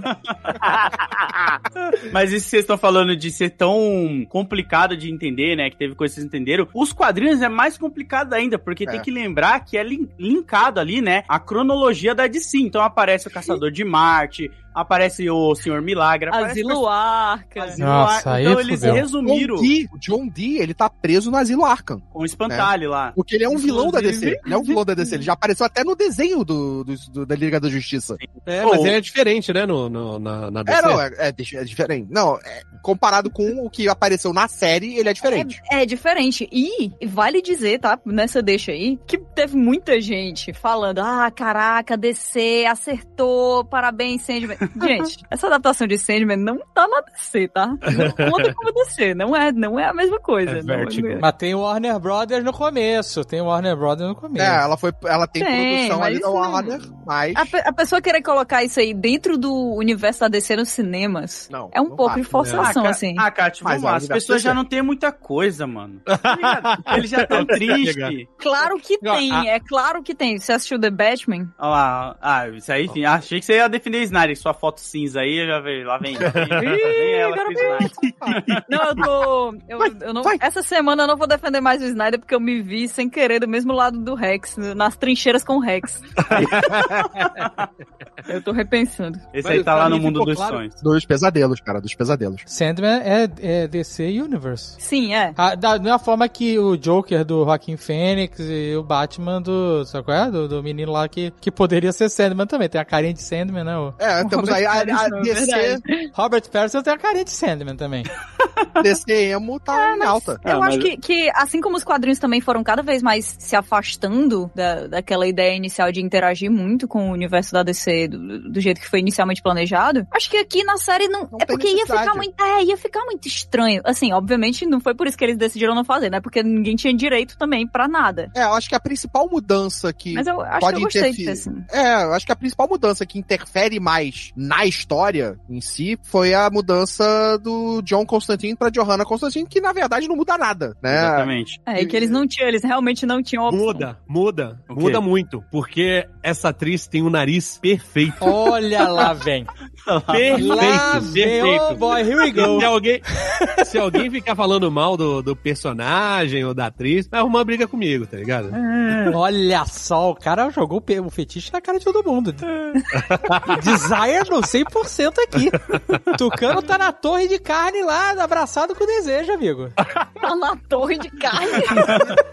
Mas a personagem, cara, se fosse o John Constantine ou ela, o episódio seria a mesma coisa, porque ele vai dar todos os elementos que tem do Sim. personagem nos quadrinhos, né? Da Astra. Muda algumas coisas ali né, em relação a como ela foi parar no inferno e tudo isso, mas é a mesma coisa, né? Ela se sente culpada por ter causado aquela merda. Eu fiquei um pouquinho com medo que virasse par romântico, tá ligado? Não. Ah, não, pô, isso, Não. isso é bom pra caramba, não tem nada de romance na. Não, é, legal mas é, Não, mas, tem até atenção, tem atenção, mas é Porque a atenção. atenção Isso. sexual o tempo inteiro, Mas quando- ela faz parte da estética glam. Mas quando ela entra na casa da ex, começa a se pegar, falei assim, ah, graças a Deus. Tá romântico só o Corinthians, amigo. Esse aí. Esse aí. Esse ah, aí mas foi ele que não é, não é romance, não é romance. Ele é, só um romance. lance, né? Um lance É é, um só um lance. lance. É só desejo, é só desejo. Esse, é- esse é mais brutal. Mas nessa parte que a Constantine ela entra ali, faltou o corredor com aqueles, sabe, os, os pesadelos da mina É. e tudo, que no quadrinho é bem mais aterrorizado, assim. É, não, mas é, é, eu acho que entra naquela ideia de que a série deu uma suavizada É. no, no terror dos quadrinhos, né? Eu achei bem maneiro quando ela começa lá o ritual e o demônio sai de dentro do cara. Achei foda isso. Porra! Vamos Legal, de casamento, legal. brother. Irado. Ela mandando o demônio falar as palavras, cara. O juramento do casamento foi demais isso. Foi muito foda. Até essa personalidade dela aceitar esse job pelo dinheiro, né? É Agora- muito Constantine, tá? Constantine. Total. Agora tu vê, Total. aí tu vê como a, a família real britânica é foda, né? Que a mulher, a princesa lá, tava mandando no diabo, né? Caralho, pode crer. É, eles achavam Nada que ela não. que tava possuída, era. É, exatamente, É. ela que tava possuída. É, é fácil, né? Confundir a nobreza com o demônio. Tranquilo, é verdade. Legal que é, eles utilizam a mesma atriz depois pra fazer a antepassada, né? Que Sim. essa aparece nos quadrinhos mesmo, a antepassada. Né, a Johanna Constantine, e ela volta a aparecer mais pra frente. É, Já deu uma economizada no cachê. filho, né? Do, do filho do, do Dream. Não, não, não. Isso Não, aí é não. outro rolê. Esse é Isso outro. aí do, Mas é, volta a aparecer. filho. Volta a aparecer. Ah, sim. Ela, não é ela que salva? Eu acho que é. Eu acho que é ela que salva. Porque, tipo, tem que tomar cuidado que se a gente for pra além da casa das bonecas, do que, que vai acontecer com esse filho. pode- entra muito gente. spoiler, entra muito spoiler. É, Calma. tem que tomar cuidado pra onde você tá indo aí. E aí já começa a entrar spoiler. É, Muito acho que algu- spoiler. algumas coisas tem até como falar, né? Porque eles dão a entender que pode acontecer algo ali. Eles falam, ah, não, depois a gente tem que se encontrar, a família aí, vamos fazer aquele jantar de Natal. É, ele fala que ela ajudou ele em várias situações. Fala que ajudou ele numa grande missão antepassada. Quando ele encontra a Constantine no presente, né, no, no terceiro episódio, ele fala pra ela que ele conheceu uma antepassada dela e que ela ajudou ele numa missão muito importante. É, na hora É. que ele tá falando com a- as Três Graças, ele também fala isso. Eu conheci Constantine, mas faz muito tempo, não pode ser a mesma pessoa. É. É, não é ela, é Ela o outra. tempo inteiro falando isso. E é, é legal como a história coloca isso aí, não sente a necessidade de explicar, porque ela quer que a pessoa que esteja assistindo tenha o mínimo de paciência. Na verdade, tem Sim. um monte de coisa que é plantada aqui que depende de, de paciência. Ah, da sim, galera. eu tô curiosíssimo pra saber qual foi a fita com nada, com a nada. Então, esse episódio pra mim que faltou. Pra É. mim, o décimo No- primeiro episódio poderia ter sido explica? isso. Explica. Ó, porque se você prestar atenção, tudo que o New Game apresenta aqui, ele vai trazer mais pra frente de novo. Quer ver um exemplo? No quinto episódio, lá naquele do restaurante, que é um episódio maravilhoso, Muito foda. lembra, lembra da menina que ela tá bolada com a namorada dela, que não Sim. responde ela, Uhum. é a Rose Walker É que tá Rose procurando É o a irmão. É. É isso, isso. É a mesma. Muita gente não se ligou que era a mesma, porque ela aparece só no telefone ligando rapidinho e depois Uhum. ela não aparece mais, né? Então tem muita coisa que ele vai apresentando, colocando a menina que dorme lá quando o Sandman é preso. É a, bis- a bisavó dela? É bisavó, Isso. né? Se eu não me engano. Isso. Unity. É, a Unity. É, Unity. É a bisavó Agora, dela. e tem uma tal. parada que eu vou criticar, que é ter personagens com o mesmo nome. Como assim? Ah, é muito parecido com a realidade, né? Não dá, não dá. Eu só conheço um Fernando, é o É. Não, porque, por exemplo, o John Dee, ele pega carona com uma Rose, né? É verdade, é verdade. É um. E ele dá o, o amuleto confuso, pra é uma confuso. Rose. Aí é confuso mesmo. E aí tem essa Rose Walker. E eu fiquei falando, caraca, será que tem duas timelines? tem time jump? O que que tá acontecendo? É a mesma Rose e tal? E não era. Não, é, acho que numa história tão. no universo tão pequeno assim, né, de personagens, que eu digo, você repetir nome sem ser Constantino e Constantine, que são, né, parentes, Sim, sim. Aham. Sim, sim. eu acho que atrapalha, assim, né, na compreensão. Constantine. Agora, eu achei muito maneiro o lance do amuleto lá, cara, porque eu não li é, é Sandman, mas eu li bastante é, Hellboy, né, e onde esses amuletos, essas peças, elas fazem toda a diferença, né? Eu não lembrei nada disso, Zagal. Lembrou de Supernatural? Não, eu lembrei do Sr. K. Caraca, por quê? Por quê? Porque a velhinha com o amuleto e aí tira. E ela é velhinha. E eu acho que quando tirou o amuleto, o Sr. K deve ter Coitado, cara. ao êxtase, tá ligado? Porque ficou na faixa que ele gosta. que isso? Um pouco preocupante. Nunca vai se lembrar. Mas eu achei interessante porque, apesar deles serem criaturas, né, super poderosas, tanto os perpétuos quanto uh, as pessoas que estão lidando com magia e tal, sempre pode ter uma coisa, um amuleto, tipo, o Corinthians, tava todo meninão, sabe, dando mordidinha com os olhos, sei lá o quê, e a, a mina falou assim, ah, aqui não, violão, aqui ó, tchau, acabou pra você. E o cara voltou pro sonhar, e deu sorte que o Sandman não tava lá. É, cara, É, meteu ela um ela ano só, né? Se bem que se o Sandman tivesse lá, também não ia fazer nada, né? Porque ele tava muito diluído. É, ela trocou a máscara do Sandman, né, pela que era amuleto, né, com o inferno, né, com um demônio. Isso foi uma adaptação também, porque nos quadrinhos não existe esse amuleto. Não, Não. não, tem. Nos quadrinhos é só o rubi. É, e eles vão com certeza absoluta utilizar isso, porque eles não têm como dar um objeto mágico nesse nível de poder pra uma personagem que não vai voltar, ainda mais quando ela é a terapeuta do Ted Laço, né? É. É, exatamente. E vale Ela- lembrar que, que nos quadrinhos, essa personagem que na série ganhou o amuleto, o Johnny D mata ela assim que sai do carro. Ele é muito Hum. mais sinistro, tá ligado? Ele não é tão quietinho e controlado como pareceu na série. Mas eu vou dizer que eu achei isso legal. Mas pra mim, ele era o personagem, ele foi o personagem mais sinistro da série. Ele Sim, foi- exatamente. Eu tava temendo por aquela mulher. Eu falei assim, esse cara vai matar ela. É, e se ele matar ela, não seria a mesma coisa. Porque essa tensão que a gente viveu durante toda aquela viagem deles de carro, que Isso. é outro, outro hobby do New Gamer, né? Contar a história sobre viagem de carro. É verdade. Eles estão lá e, e- e ele tá conversando e falando de maneira sincera, e na hora que ela começa a perceber, você fica em pânico por ela, e ela comete Sim. aquele erro e você pensa que ela vai pagar com a vida. E o fato de ele não acabar não matando ela na série deixa você com muito mais medo dele, porque ele é imprevisível. Exatamente. Sim. É. Eu tava com medo pelo cachorro. Eu tava com medo pelo cachorro. Porque o cachorro, às vezes, sabe, tá ameaçando a minha dona aqui, parte pra cima e. Eu também, eu também achei. De roda. Eu achei não, que ele ia mas atacar. eles já tinham feito isso com o Gregory. Calma, gente, calma. Ia fazer de o novo. Gregory aceitou. Foi de bom grado. É, seria bem diferente, obviamente, né? Mas é porque o olhinho do Gregory foi foda aquilo ali, cara. Foi triste mesmo, sem necessidade. Os caras- Tem uma parada desse do John Dee, que eu acho foda, que ficou foda pra mim na série, que é essa coisa da verdade, né? Pra ele, o mundo tem que existir à base da verdade absoluta, né? Todo mundo tem que falar a verdade o tempo inteiro. Sim. É que nem defender liberdade de expressão sem limite. É, o mundo não funciona, cara. O mundo vai se destruir. A Tem um, barbárie, filme, né? tem um filme muito bom que chama Invenção da Mentira. Ah, esse filme é muito bom. É é excelente, é. Isso é ótimo. É também Esse chamado cara- a primeira mentira. Mostra como seria um mundo onde as pessoas não, não mentem. Não dá pra socializar, né, pra começar. Eu sou sempre a favor da mentira. Eu ia ser o, o- eu ia ser o, o Nemesis do John Dee, cara. Porra, total. É porque, no caso dele, não é nem como se fosse só a invenção da mentira, que é um lado muito mais inocente, entendeu? É quase como se a gente não conseguisse mentir nem pra gente mesmo e não conseguisse controlar qualquer tipo de impulso que a gente tem, porque aquilo ali seria uma mentira, se a gente tentasse resistir minimamente à nossa natureza mais animal, né? É, exatamente. Então você acabou não só com a nossa mentira pros os outros a mentira, a leve mentira, ou qualquer tipo de mentira. Acabou com a mentira pra si mesmo, Pra você se controlar. Você vai simplesmente agir em cima de qualquer impulso.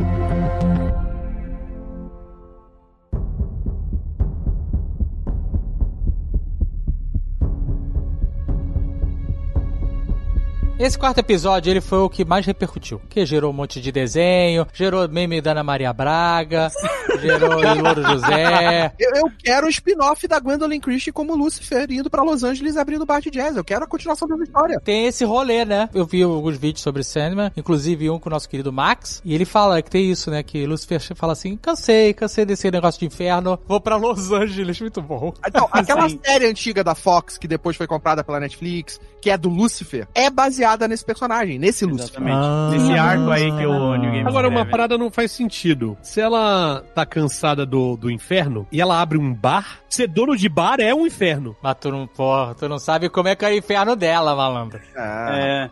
Aí Ela são é histórias administra. diferentes, você vai estar vendo a galera ali fazendo, passando vergonha, é outro rolê. É, às vezes é até legal, né? Agora eu vou falar um negócio aqui. Que infernozinho, Todd aguado, não é? Eu acho que eu fiquei muito lembrando. Lembra do Spawn? É muito ruim comparar. Mas lembra quando mostra o inferno no Spawn, que são vários bonequinhos de CGI dele, repetidos assim, em vários lugares? Pô, vai na cabeça do Leonel pegar um inferno de verdade, gente.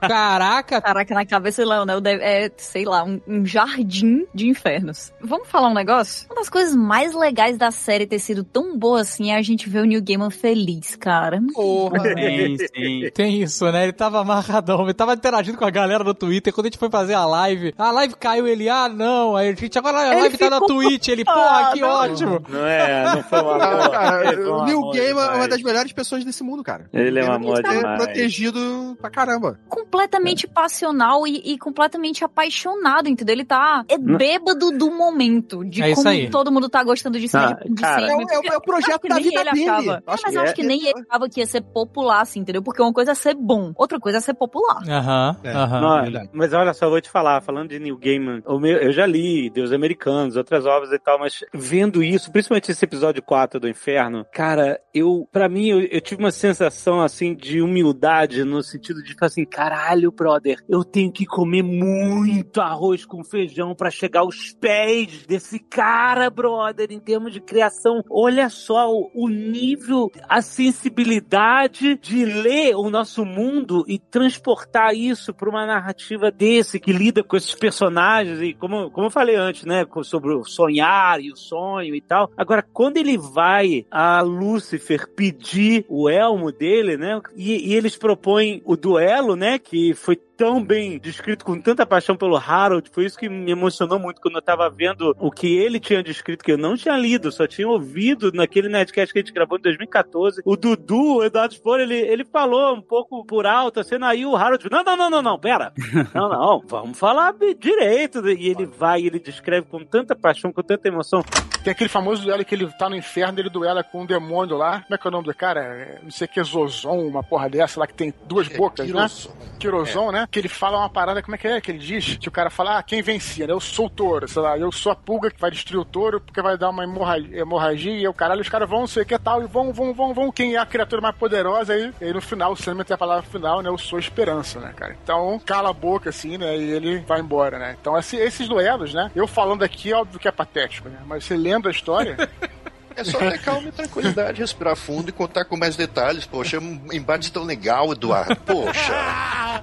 É um embate de palavras Conta tão aí, legal. Harold, conta. É porque eu não lembro dos detalhes, né, cara? Eu não lembro dos detalhes. Não, detalhes também não vou lembrar. Mas É. enfim, para o Sandman recuperar um de seus itens, que é a máscara, que está com esse demônio do inferno, que conseguiu legitimamente, e no inferno legitimamente significa através de um pacto de demônio com um mortal, ele então entra nesse embate de palavras. Um fala um conceito, o outro fala um conceito que anule, que destrua o primeiro conceito. Então foi isso que o Eduardo falou. Tipo o quê? Eu sou Tipo um touro. VFA, tipo VFA, né? Estava velho seu lugar, É, né? exato, exato. É o conceito da velha fiar, exatamente. Aí no final desse embate, o demônio diz para Sandman: Eu sou a antivida, eu sou a anulação do universo, sou a erradicação de toda a existência. E o que é você, Sandman, de, de- em frente à antivida? Aí ele fala lindamente, cara: Eu sou a esperança. Olha aí. aí como Que coisa bonita. bonita, que coisa Foda. poética, cara.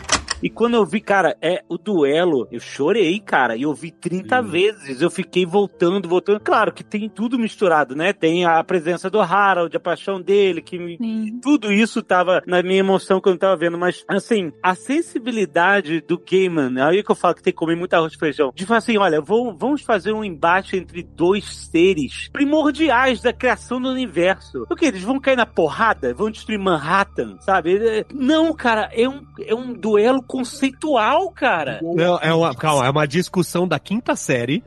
É uma, é uma discussão da quinta série, tá? E que ele conseguiu transformar numa parada poética. Exato! Isso, mano, parece uma né? coisa simples. Ah, eu sou isso, eu sou aquilo e tal. Mas que pra gente é. É muito, e é muito doido porque eu, eu, eu deixei pra eu reouvir o Nerdcast só depois de ver a série, né? Porque eu queria ter é, o máximo de surpresas possíveis, já que eu não tinha lido os quadrinhos. Até comecei a ler os quadrinhos, eu falei assim, quer saber, eu não vou ler. Vou deixar a série me impactar. Eu sabia que tinha pessoas que já leram, que iam participar do Nerdcast. Falei, ah, eu vou ser um desses que não leu pra ter um impacto diferente. E quando o, o, o demônio pasteurizado lá chega todo bonitinho, maquiado e fala assim, ah, eu escolhi é, Lúcifer pra ser meu campeão, eu falei assim, fudeu, maluco, fudeu. Vai arregaçar o Sandman de uma maneira inacreditável. E eu não lembrava que o duelo era de frases, sabe? De. de- Ideias, conceitos, né? É, não- eu não lembrava. O que, que vai acontecer agora? E aí, quando eles trocam de roupa e começam a, a fazer uma briga de repente, sabe? É, exatamente. Uma batalha de rap. Batalha de rima. É, exato, mas eu achei foda. Porque, é, realmente, é como o Alexandre falou, o que, que a gente queria também? Os caras sendo a porrada destruindo o mundo, sabe? Dragon Ball Z, vamos pro lugar mais vazio, o, o, com o X. sabe? Vamos resolver. Nós já acabamos de ver que não conseguimos resolver nossos problemas com os poderes da força. Vamos usar lightsabers. É, puta que pariu, olha a diferença, exatamente. Mas eu achei legal, exato, sabe? Eles, eles, a luta ser dentro da cabeça deles. Me lembrou muito aquele filme Herói. Isso. Ah, sim. Aquela luta que eles ficam se olhando. Do Arnold Schwarzenegger? Não, do Jet Li. Ah, não, aquele lá é o herói de brinquedo. Não, desculpa. Não, o último, o último grande herói é esse. Não, do Jet Li, que o cara, a luta, uma das lutas é só eles imaginando os movimentos. Seria a luta. Sabe? Todas as possibilidades, né, na luta ali. Exato! E aí, quando eles vão pra luta mesmo, é só um, é só um, um fatality, sabe? Eu fiquei lembrando de. Eu falei, nossa, eles são tão poderosos, sabe? Que só a imaginação deles transforma aquilo no, no combate. Nossa, isso que você falou é perfeito, né?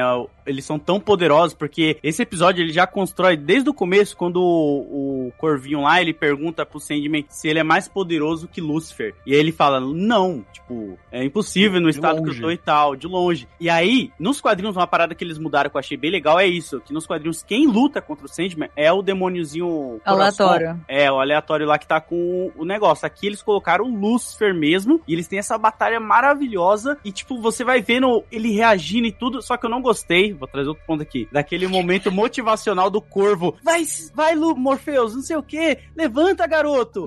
Sabe? Tá na, na load. Ah, não. Isso é pra, Oh. isso é pra valorizar. Mas sabe o que que é? Isso é pra valorizar a última resposta, pra não parecer que é fácil, entendeu? Você dá uma pausa pra dizer, ah, pô, eu sou o mundo. Aí beleza, aí eu sou uma super, eu sou uma nova, destruindo, queimando e tal. E é, é que ele começa ganhando, ele começa dando porrada nela, né? Se Eu sou um caçador, depois, depois que ele começa a apanhar, quando, quando a parada fica a escala realmente gigantesca, ele só apanha, né? Então quando ele, sabe, ela, ela fala, sou uma bactéria devoradora de carne e tal, não sei o que, ele, então eu sou o universo, né? E aí vem a antivida, que- a gente até falou assim, ah, no, no outro Nerdcast, né? Eu sou antivida, o que que é isso? Tá inventando palavra agora. Robô, né? Robô.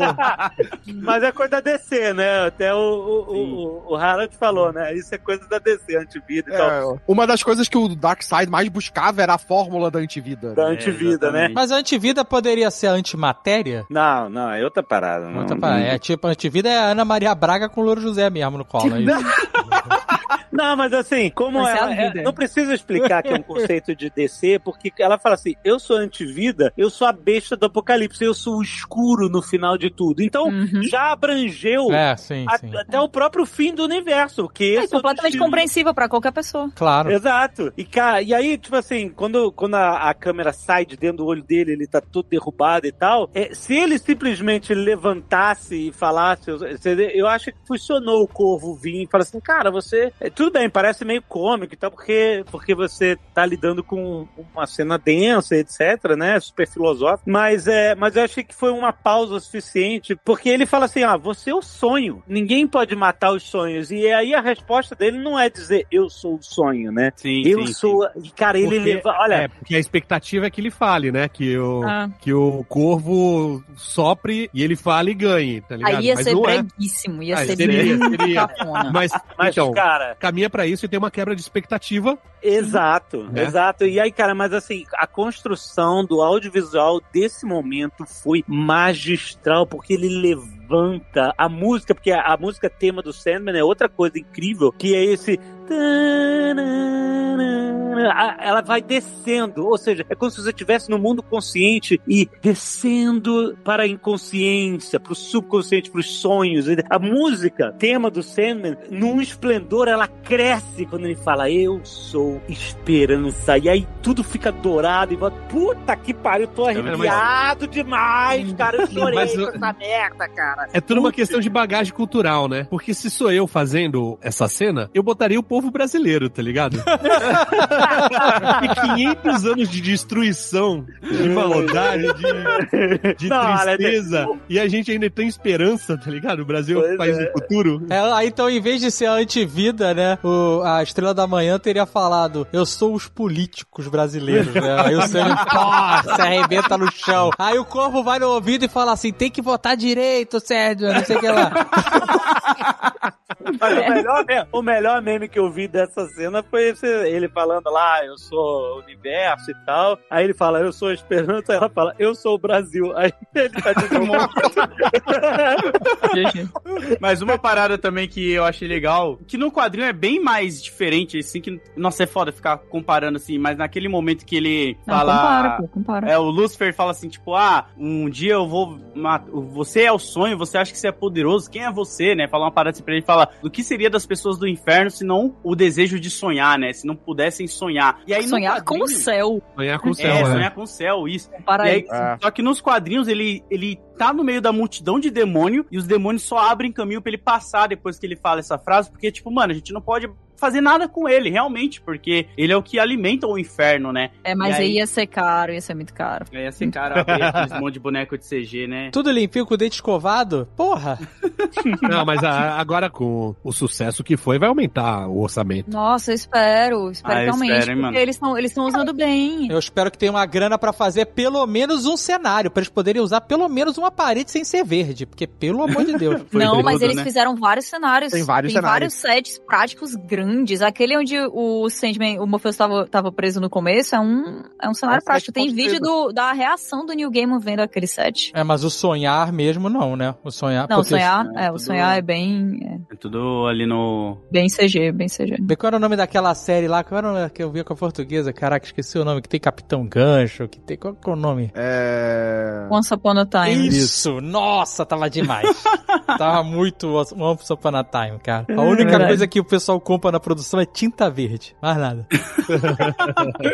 É, tudo o resto aí, ó, numa computação aí, ó. Mas, mas a É. princípio foi caro essa série, né? Porque tava, acho que Não, na casa tem de bastante 15 coisa. Ah, teve várias 15 milhões coisas, por né? episódio. Não, tinha muita coisa prática, principalmente nesses primeiros episódios aí, de fato, né? Mas quando a gente vai pro mundo fantástico, pro inferno, quando a gente vai pro sonhar, pra esses lugares, aí é- não tem nada prático, né? Então, É tudo uma tela verde. É, vale lembrar que essa série foi toda feita na pandemia, né? É, É. tem isso também. E é, e é importante lembrar também que a série, essa primeira temporada, ela pegou 16 volumes, né? Dois encadernados, se for pegar assim, de Sandman. Então, pô, ainda tem aí coisa pra quê? Umas 5, 6 temporadas facilmente. É, aí são pra eles fazerem. 75 edições. eles Pois é. pô, Eu então- queria que eles trouxessem uma identidade. Eu queria um pouco mais de ousadia na questão de filmar, tá ligado? A direção. Uma parada meio onde cada episódio se diferenciasse bastante do outro. Assim como é os quadrinhos. Aí volta o nerd chato, né? Mas assim como nos quadrinhos que vários desenhistas passaram pelas edições, então a gente tem várias leituras do Sandman, porque todo mundo vê ele de uma forma diferente e tal. Ia ser legal ver isso também na série. Mas é complicado. Mas isso é isso difícil, dentro de um cara. arco tem, tem vários, vários artistas? Do, é, cada arco vai fechando, né? Nós temos aí, mano, acho que são mais de 10. Não, não, eu sei, mas dentro, Ó, de um arco, dentro de um arco tem mais de um artista? Não. Não. Não, Na não, verdade, não. eu acho que até. Não, não, não. Não, acho que deve- acontece uma vez, não? É, acho que acontece. Como série, a opção estética de ter várias linguagens ia deixar muito confuso, sabe? É, ia ser Ia muito ficar mais complicado. confuso ainda, né, pra galera. Ia ser muito complicado. Eu já acho que teve uma quebra que diferencia um pouco como foi gravada a primeira parte, o primeiro arco, pro segundo arco. A gente tem a conexão ali do Corinthians, mas o segundo arco, o ritmo é diferente, a cinematografia tudo é diferente. Tudo diferente. Então, é. tipo, então você já tem essa diferença, né? Eu acho Até que o se você capricho de movimento de câmera eu achei bem diferente, assim, é muito É. mais plástica Não, e ó- a, segunda, a segunda parte, é muito mais genérica, né? Pra quem tá acostumado com as séries que são contínuas, né? O mundo de hoje, né? Todas as séries vão, né, vão continuando, sempre com cliffhanger e tal. Dá pra notar nitidamente que são arcos. Dizer, A gente que sabe, por exemplo, eu que sei, não li, mas sei que são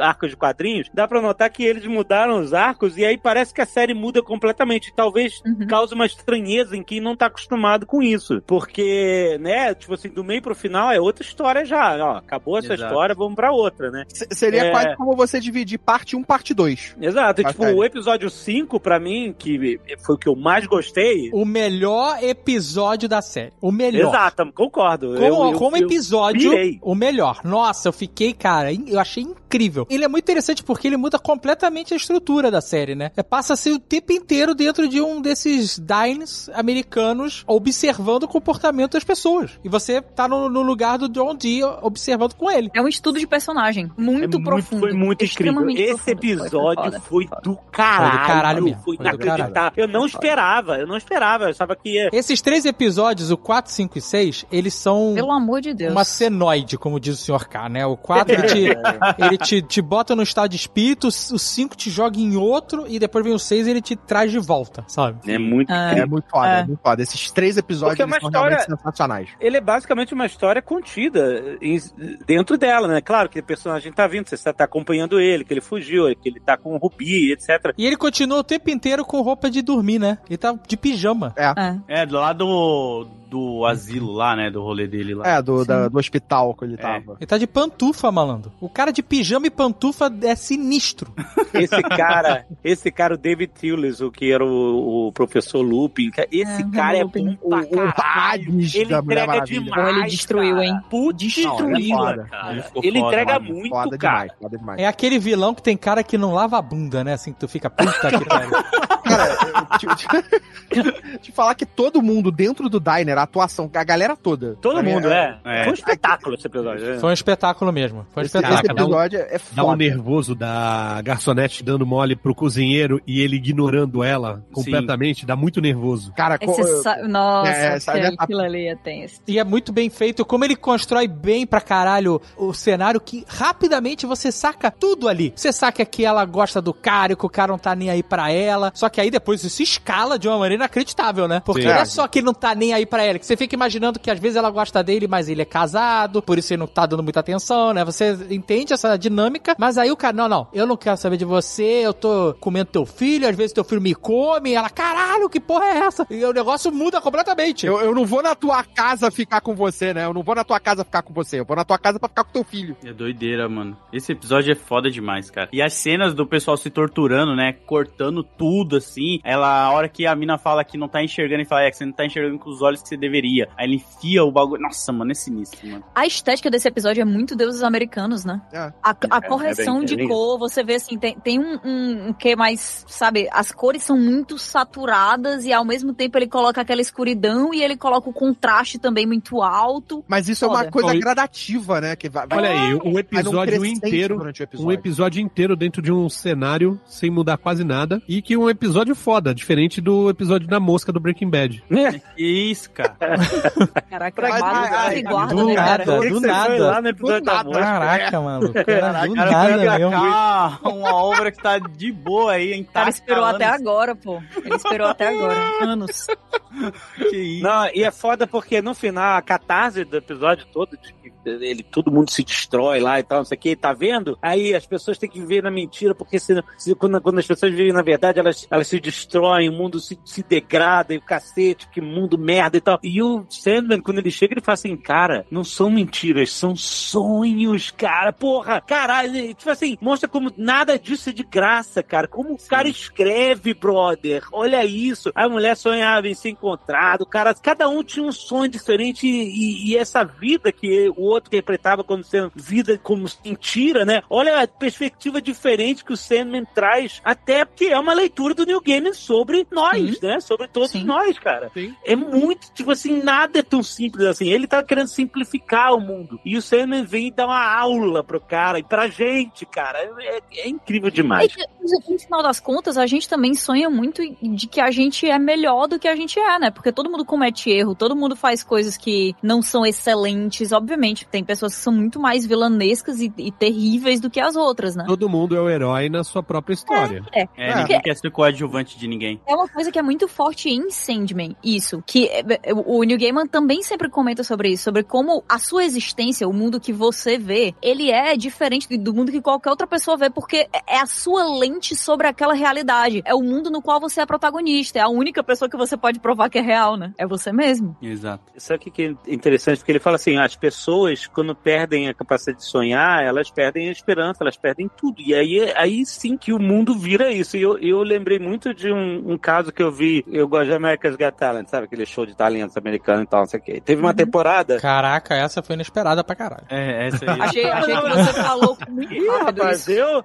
eu choro Sentiu aberto o quê de Got vergonha? Talent. Não, não, vergonha não, cara. Ah, Não, sim, não, tudo bem. Ó, uma vez foi um cara cantar e o cara era enfermeiro e ele adotou cinco crianças e dois eram eh, eram irmãos que viviam numa crack house e estavam acharam os moleques sabe desnutridos e tal não sei o que ele foi e adotou os moleques o outro tinha paralisia cerebral ele cara os caras é uma, uma lição de vida e aí cara ele fala assim que as pessoas perguntam como é que você consegue cara? Como é que você eh, tipo né é, tipo é muita responsabilidade. Ele fala assim cara quando você adota uma criança ainda mais nesse estado você dá a ela a capacidade de sonhar porque as crianças que viviam no, no, no, no- crack house que os pais faziam uma, eh, literalmente faziam metafetamina na casa e tal e os moleques não comiam e tal essas crianças não têm a capacidade de sonhar de nada elas só têm a capacidade de sobreviver e ele quando ele fala assim quando eu trago quando eu adoto filho eu tô dando a eles a estrutura básica para eles poderem sonhar em ser alguma coisa porque senão não acontece nada. Essas vidas elas não vão longe elas não vão a lugar nenhum porque não existe uma capacidade como a gente falou como sonhar é o protagonista dessa história toda. Porque sem a estrutura básica sem nada a gente não é capaz de- alcançar nada né? Então e- e- o que esse episódio fala que me impactou demais ele falou assim olha tira a capacidade de sonhar das pessoas e elas estão se matando ali dentro cara né? arrancando o olho e tal não sei o que a parada absurda Mas sabe? Primeiro a fudelança né, nervosa, aí depois a galera se arregaça na, na, na matança. Mas aquela Mas isso a fudelança gente tem era uma fudelança, não era de desejo, não era É de desespero. prazer, era de desespero. Exato, né? Mas Muito... a gente já vê isso no episódio anterior, isso tudo que você tá botando, o que o sonho é o que ele, como ele ganha de Lúcifer, é a esperança. É, e veio isso mais. É isso aí. E mais pra É frente também, né, no episódio, quando a, a Rose Walker tá procurando o irmão dela, o irmão dela se esconde no sonho, né? Pra poder ter a possibilidade de ter uma vida melhor. Porque ele tá sendo totalmente abusado pela família que adotou ele lá, que, tipo, fica só pegando dinheiro da, do auxílio. Sim, cara. sim, sim. Isso é muito foda também. E só o Tucano que perdeu a oportunidade certa de fazer a piada dele de Breaking Bad, que seria agora que você falou da, do casal de metafetamina, tá vendo? É, agora sim entraria essa sua piada. Tá vendo? I'm the king of dreams, ruler of the nightmare realm. Olha, se o episódio 5 foi o melhor episódio da série. O 6 é melhor. O 6 é melhor. É, pra mim foi o 6. Como episódio inteiro, eu não acho. Mas eu acho que ele tem o melhor momento da série, tá no episódio 6. Inclusive, o Load chegou falando no grupo lá do Telegram, falando do episódio 6. Não deu spoiler, só chegou e falou: Caraca, que episódio foda o episódio 6. E quando eu vi o 5, eu falei assim: Caraca, o que que vem por aí, velho? Porque É. o episódio 5 foi foda. E o 6 eu realmente eu, eu achei melhor. Eu amei Nossa, também. eu, eu dei uma chorada boa no 6 Porra. Episódio 6 é lindo, cara. Umas seis E- vezes eu dei uma chorada boa ali. Eu achei incrível porque, pra mim, o episódio 6, ele mudou a percepção que eu tinha de morte. Sim. Porque a morte é sempre algo triste, é né, algo que vai te levar, vai te tirar alguma coisa, né? E ele apresentou uma morte que tá lá não pra te tirar, pra te levar, pra te sequestrar da vida, pra acabar com algo, mas pra te ajudar numa transição. É, pra te conduzir, né? Isso eu achei, nossa, cara, isso eu achei realmente Isso é muito foda. e aí eu lembrei imediatamente do, do gladiador, que ele fala, ah, um grande amigo meu dizia, sabe o que você tem que fazer quando a morte sorri pra você? Sorri de volta. E eu achei, aí. puta, muito, cara, na hora, e achei esse, esse momento, esse primeiro arco desse episódio é incrível mesmo. Antes disso, ela dá uma lição de moral nele, né? Sim, sim. É, É, porque o de- próprio dessa- Sandman, né? Ele acha que ele não tem mais. Ele. Você vê que ele resumiu e resolveu o arco dele muito rápido. Aí ele acha Sim. que ele não tem mais sentido, né? Pra Mas as sabe o que eu quer. achei? Ah, Na, na- nos quadrinhos, a, a morte é baseada na, na vocalista do Silks and the Banshees, né? Que é uma banda punk do, das antigas, né? E eu achei maravilhoso ser uma, uma mulher preta, porque ela jogou na cara dele White People's Problem, tá ligado? Foi exatamente isso que ela jogou na cara dele. É verdade. Caraca, é verdade, eu tinha parado pra Verdade. pensar nisso. Mas o Dave falou que lembrou do Gladiador. Eu ficava lembrando e toda hora na minha cabeça a musiquinha do Raul Seixas, tá ligado? Vou te encontrar, tá ligado? Essa música dele, que ele canta pra morte, é o Canto pra Minha Morte. Ele fica falando como ele quer encontrar com a morte. E é sempre nesse tom meio tipo, venha, mas por favor, não venha tão depressa, sabe? Deixa eu terminar meu último cigarro, ou então se não der tempo, tudo bem, eu vou com você. Então, porra, mano, eu ficava, caralho, Pô, muito pô, bonito, mano. O que eu acho foda é porque fica. A gente não, não entende um pouco, mas a morte, ela não é só a morte. Ela é a vida. Sim. Ela também é a vida. Né? Que, Eles que- são todos eles mesmos e os opostos deles, né? É, porque o Sandman, ele é sonho, mas ele é pesadelo. Quando a, o destruição é destruição e recriação e construção, todos eles têm essa ambiguidade. É, e o, o Sandman, ele é o, ele, é o, ele é o sonho, ele é o acordar, né, também. Sim. E a frase que ela fala pra ele nesse momento, que é, que é tipo, eu vou estar aqui. Eu tava aqui quando a primeira vida no universo passou a existir. Eu vou estar aqui quando a última vida foi embora. Eu vou empurrar as cadeiras, apagar a luz. Pô, que negócio foda. E vou embora. Cara, isso é, porra, isso é foda pra caramba. E é uma, é uma discussão muito forte, porque são coisas que a gente sempre acaba pensando quando a gente pensa sobre a morte e a gente tenta colocar essa ideia de que a vida tem que fazer sentido, portanto tem que existir justiça, né? Porque ela mostra ela levando um senhor de idade, mostra ela levando uma pessoa que acabou de casar, tá na Aham. lua de mel com a esposa, Sim. mostra ela levando uma, uma pessoa que tá afogada completamente no mundo de, de, de drogas e mostra ela levando um bebê recém-nascido. É. Nossa, E aí, já, né? gente, faltou uma coisa apenas nesse episódio que foi a frase, a frase que é você ganha o que todo mundo ganha, que é um tempo de vida. Você É. ganha uma lifetime. Exatamente. E é, é- e é lindo, lindo. E o jeito como ela discute que existe sim um incômodo em fazer uma coisa que todas as pessoas parecem considerar negativa, mas depois que aquilo ali é o que você faz e, e você tá ali pra servir aquela galera, né? Porque os perpétuos, eles não são como deuses, eles não, eles não dependem de adoração, de crença, eles não dependem de nada, eles são infinitos, eles são perpétuos. E ela se afastar daquilo ali, deixar de fazer o que ela faz, não vai parar as mortes das pessoas, né? Só vai eh, deixar tudo de maneira muito mais caótica, mas o, o jeito como ela encontrou o propósito dela e abraçou o propósito dela e encontrou um lado positivo naquilo ali, apesar de existir tantos lados negativos. Ela porra. fala isso pra ele, né? Ela fala, tipo, eu quase abandonei tudo, porque eu achava que eu era uma coisa negativa,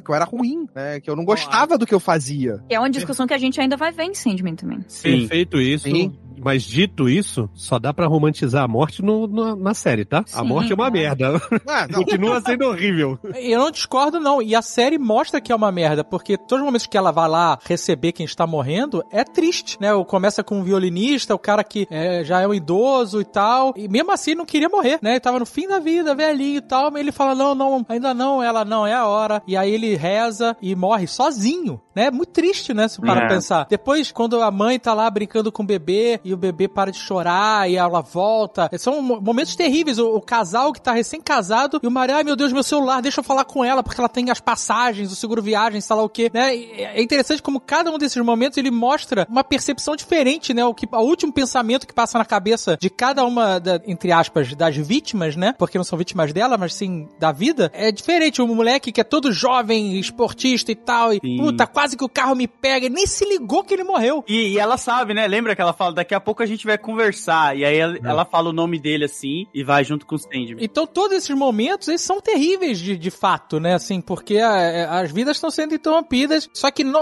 o que ela mostra nessa série, que é claro, é uma obra de fantasia, é que a dor acaba sendo muito maior pra quem fica, que fica sozinho, né? Quem vai, quem morre, quem passa, ela tá tentando deixar essa- esse momento menos pior, sabe? Pra uma nova jornada, no caso da fix- dessa ficção, claro. Ninguém quer a morte. Eu, eu Ninguém quer o discordo que fim. ninguém quer a morte, na verdade. Eu, eu não, Mas- eu não concordo. Eu, eu acho que, na verdade, o, o motivo pelo qual é tão encantador o que acontece na segunda parte desse episódio é justamente porque se a gente estivesse no lugar do Rob Gadlin, a gente desistiria, entendeu? Eu desistiria. Depois de passar por misérias, de perder todas as pessoas que eu amo e tal, eu acho que essa, a coisa que traz o, o refresco desse episódio, a coisa que enche o coração de quem tá assistindo e o que faz dele um episódio tão foda, é justamente você ter todo esse questionamento sobre a morte, ter todo esse questionamento sobre o fim, sobre como existe um lado inevitavelmente pesado na vida, e aí você leva pra esse outro cara que não vai morrer e que tá em uma aposta de duas entidades infinitas de que, tipo assim, ah, vai ter uma hora que ele vai implorar aqui pela morte, porque ninguém aguenta a vida por tanto tempo. Agora- E todas as vezes ele ama. Porra. Ele entende Agora- o sentido de viver, né? Lindo, Mas cara, agora que coisa ele linda. sapateou na cara do Conor McCloud, né?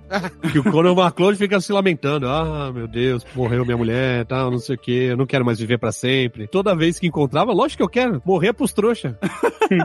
Até porque ele acompanhando também, né, a evolução da tecnologia e outras Ele- ele coisas, os Tinha filhos porquê dele. viver, né? Ele tinha, ele tem coisas pra descobrir, tem coisas pra experimentar. O mundo Minha tá avó- mudando. Minha avó materna seria igual a ele, porque ela sempre falava assim: eu nasci na época errada. Agora, essa época que eu tô vivendo agora é muito melhor, só que agora eu já tô velha. E, e outra também, se você parar pra pensar, o Sandman lá, ele deu o próprio motivo pro cara viver, né? Que é de sempre se encontrar com ele em 100 anos. Então, pô, beleza, eu vou me encontrar com você daqui a 100 anos você acaba se tornando um principal motivo para eu continuar vivo aqui, que é eu querer ver você de novo e contar minhas experiências, pô. O Conan MacLeod, ele tinha um motivo para ser melancólico como ele era e, e, sabe, desanimado. É que ele sabia se ele vivesse o suficiente, ele ia ter que fazer aquela merda daquela continuação. Ah, não, não, não, você não fale mal de um filme sublime como The Quickening. A gente tava conversando, eu Alexandre tava conversando outro dia, ô, Tucano, você se ligou que nós fomos amaldiçoados pelo prêmio do Highlander? Por quê? Porque quando ele mata o último imortal, você, ah, ele ganhou um prêmio. Ele absorve todo o conhecimento, é. The prize. Ele sabe tudo, ele sabe o que as pessoas estão pensando. É o Isso. que a gente vive hoje, a gente, a gente sabe o que as pessoas estão pensando, estão cuspindo na sua cara, é uma maldição essa merda. Pode crer, é verdade. Não é um prêmio isso, não é um prêmio. A gente vê todas as cabeças ocas, né? Exatamente. I'm the king of dreams, ruler of the nightmare realm. Tem uma parada nesse episódio que eu acho muito foda, que é, cara, a série inteira a gente tá vendo é a evolução. Que não importa você ser um eterno, você ser uma pessoa que já viveu milhares de anos, você sempre tem pra onde crescer. Você sempre tem coisas novas pra aprender, coisas novas pra descobrir que você não sabe. Pra mim é uma metáfora do nós nunca paramos de crescer, nós nunca somos 100%, nós nunca somos um todo. Nós sempre temos algo mais pra descobrir, algo mais pra aprender, algo mais pra conquistar, pra chegar. E mostra essa necessidade de conexão dele também, né? Porque é como se ele colocasse a, a- a conexão como o- quase o oposto do orgulho. Porque ele, ele diz assim: ah, como é que você diz que eu preciso de uma criatura patética como você, né? Porque tem uma hora que o, o Rob fala: não, eu acho que você volta aqui de 100 em 100 anos porque você é solitário. Você precisa dessa. Você precisa de alguém, né? Exato. E ali no Real. final, quando eles se encontram e você vê que depois de tudo o que o Morfeu passou, de todas as coisas, de, da- de todos aqueles anos que ele passou sequestrado, de tudo que ele sofreu e de da mágoa que ele guardou da humanidade, que era impossível ele não guardar, dado tudo que ele viu, tudo que ele passou, é justamente depois de tudo aquilo que ele tá pronto pra se entregar e dizer, é, sim, sim, eu tô aqui, sou seu amigo, É. sabe? Mas é, amizade no final é isso, né, mano? É aquele seu amigo que você faz na infância e mesmo passando anos depois, quando vocês se encontram, é como se não tivesse passado um tempo longe, tá ligado? Vocês continuam mantendo papo, as mesmas ideias. Isso é legal, cara. Isso é o É. ouro da amizade, né? É, o problema de hoje em dia é você encontrar esse amigo e descobrir que ele é bolsonarista. Tem vários Ah, mas, problemas. é- ah, mas aí, pô, aí você quebrou minha analogia mó bonitinha sobre amizade, cara. Aí é foda. Por- isso que o cachorro é o melhor amigo, né, cara? Porque o cachorro ele não volta, tá ligado?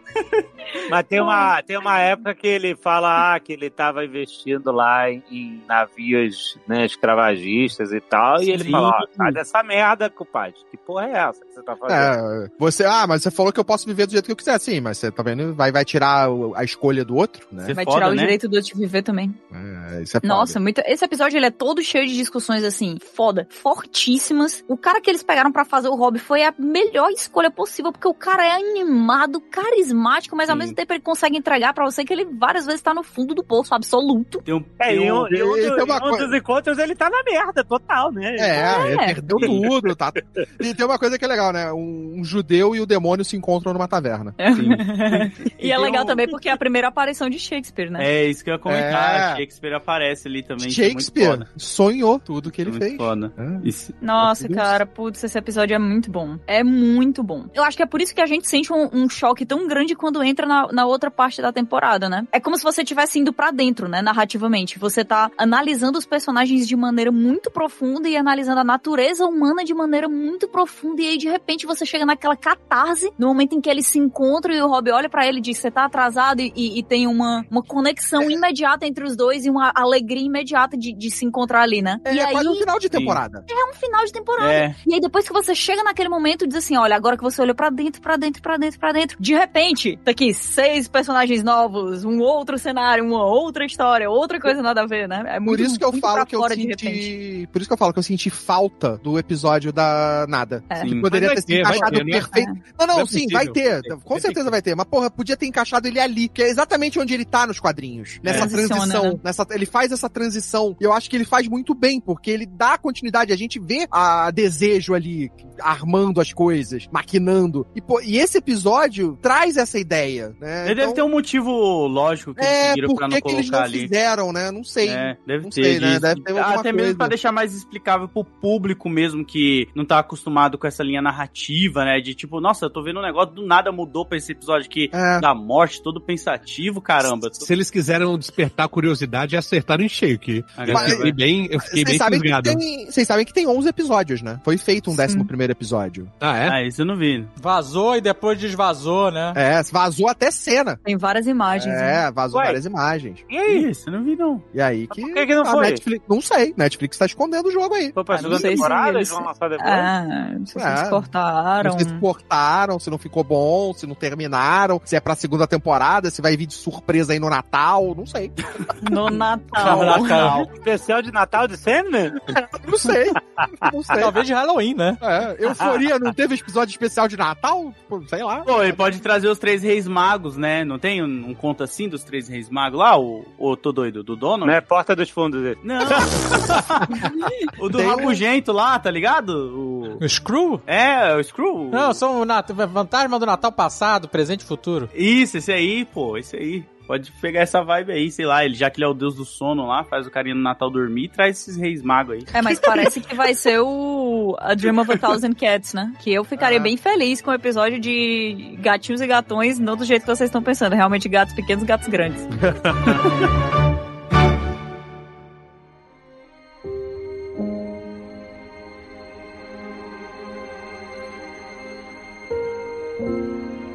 E queria destacar também, a gente falou um monte de coisa desse episódio, mas a atriz que faz a morte, que é fodástica. Nunca vi nada com ela. Incrível, incrível.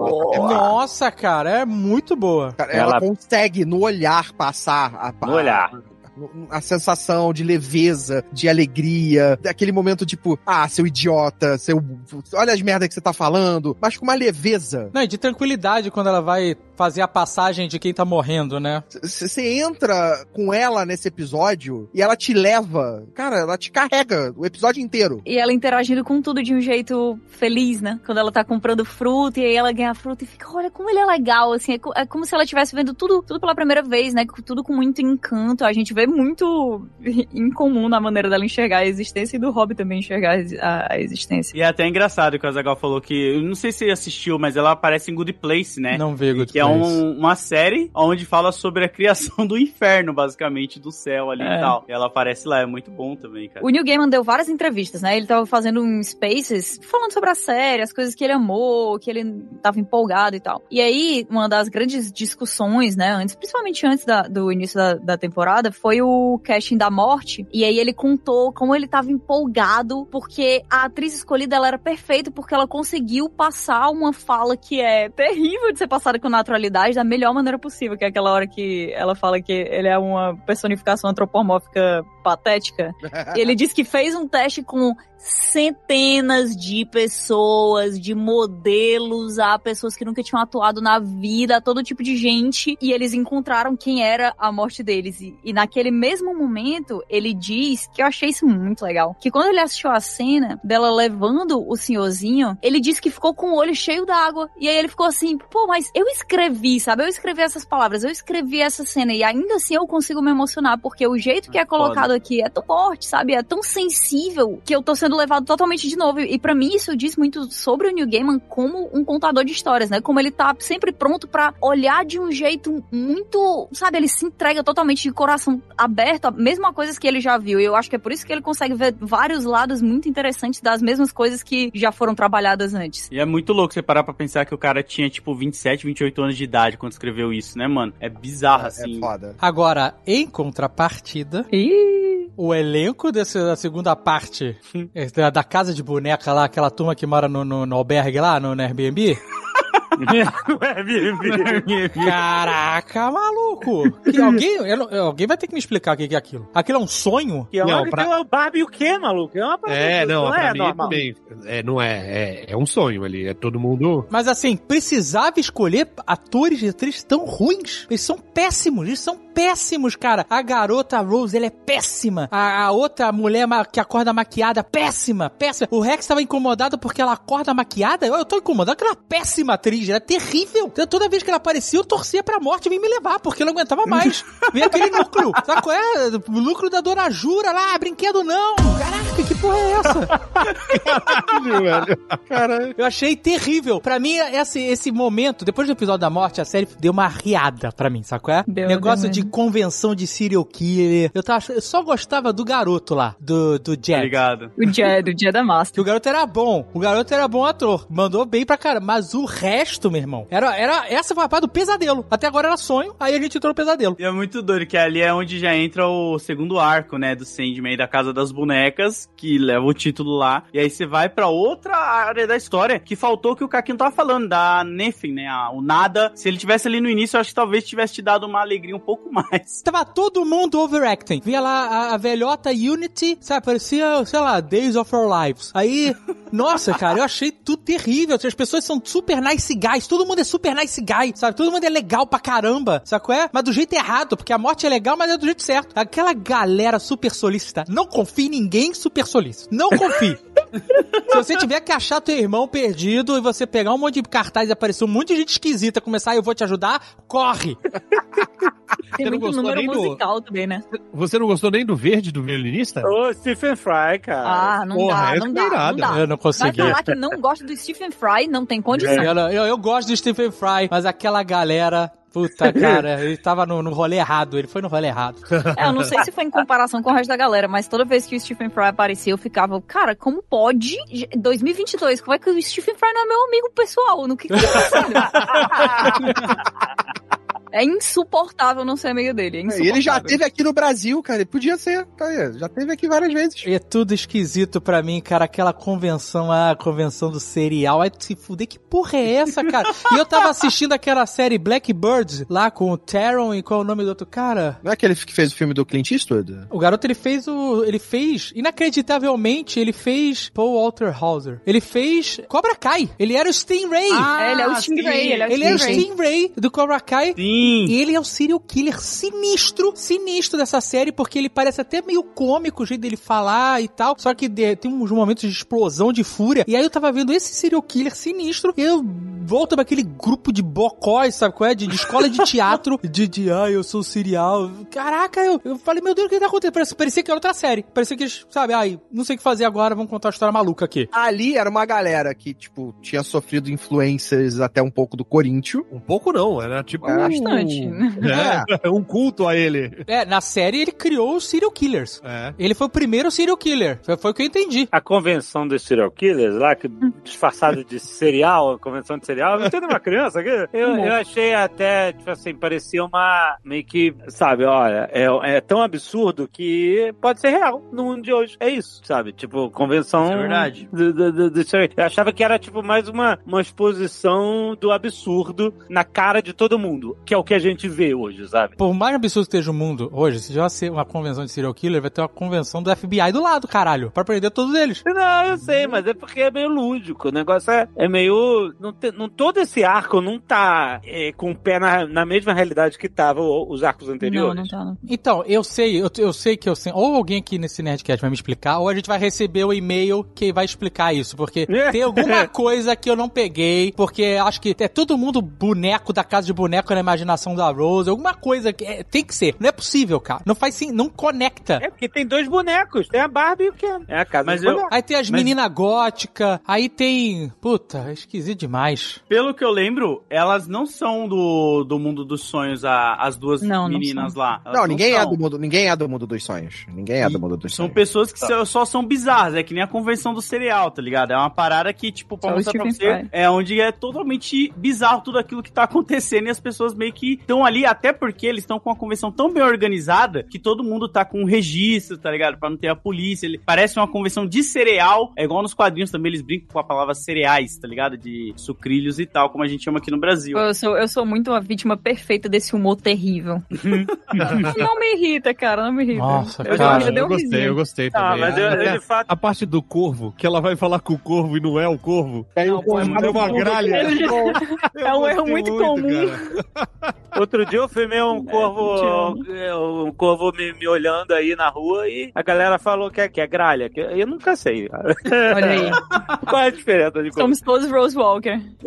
Não, a- essa garota, a Rose Walker, ela é muito ruim, cara. Ela não passa emoção. Ela tá procurando irmão, irmão desaparecido. Ela não, tudo, tudo. Ela vai lá falar com a mulher da adoção. Depois ela vai não sei aonde. Ela- você não consegue perceber as emoções e a urgência que ela tá vivendo. Parece tudo, sabe? Ela, ela é, É. Nossa, ela e aquela outra lá que faz a, a, a protetora dela. eu Não sei qual, qual é o nome. Isso foi uma, Laika. uma modificação em relação aos quadrinhos, né? Porque nos quadrinhos a gente tem uma personagem, dois personagens que são utilizados pelos pesadelos que aprisionam o Jed. E esses dois personagens, um é um super-herói que morreu, que é o Sandman, e a mulher dele, que está viva e grávida e aprisionada nesse sonho. The Sandman. Mr. É. Sandman. O nome dessa atriz é Razane Jamal. E ela faz a Lita Hall. Essa mulher tinha que ser caçada a licença de atriz dela. Sem brincadeira. Ela é péssima, Não é ela é de assim, um é nível, assim. cara. é- Não, cara, é, é asqueroso, cara. Ela e a garota que faz a Rose, elas são terríveis, cara. Terríveis mesmo, assim. Você pega quem faz a morte, quem faz a Lucienne. Cara, são tão fodas, cara. Tão fodas, cara. Aí você bota essas outras.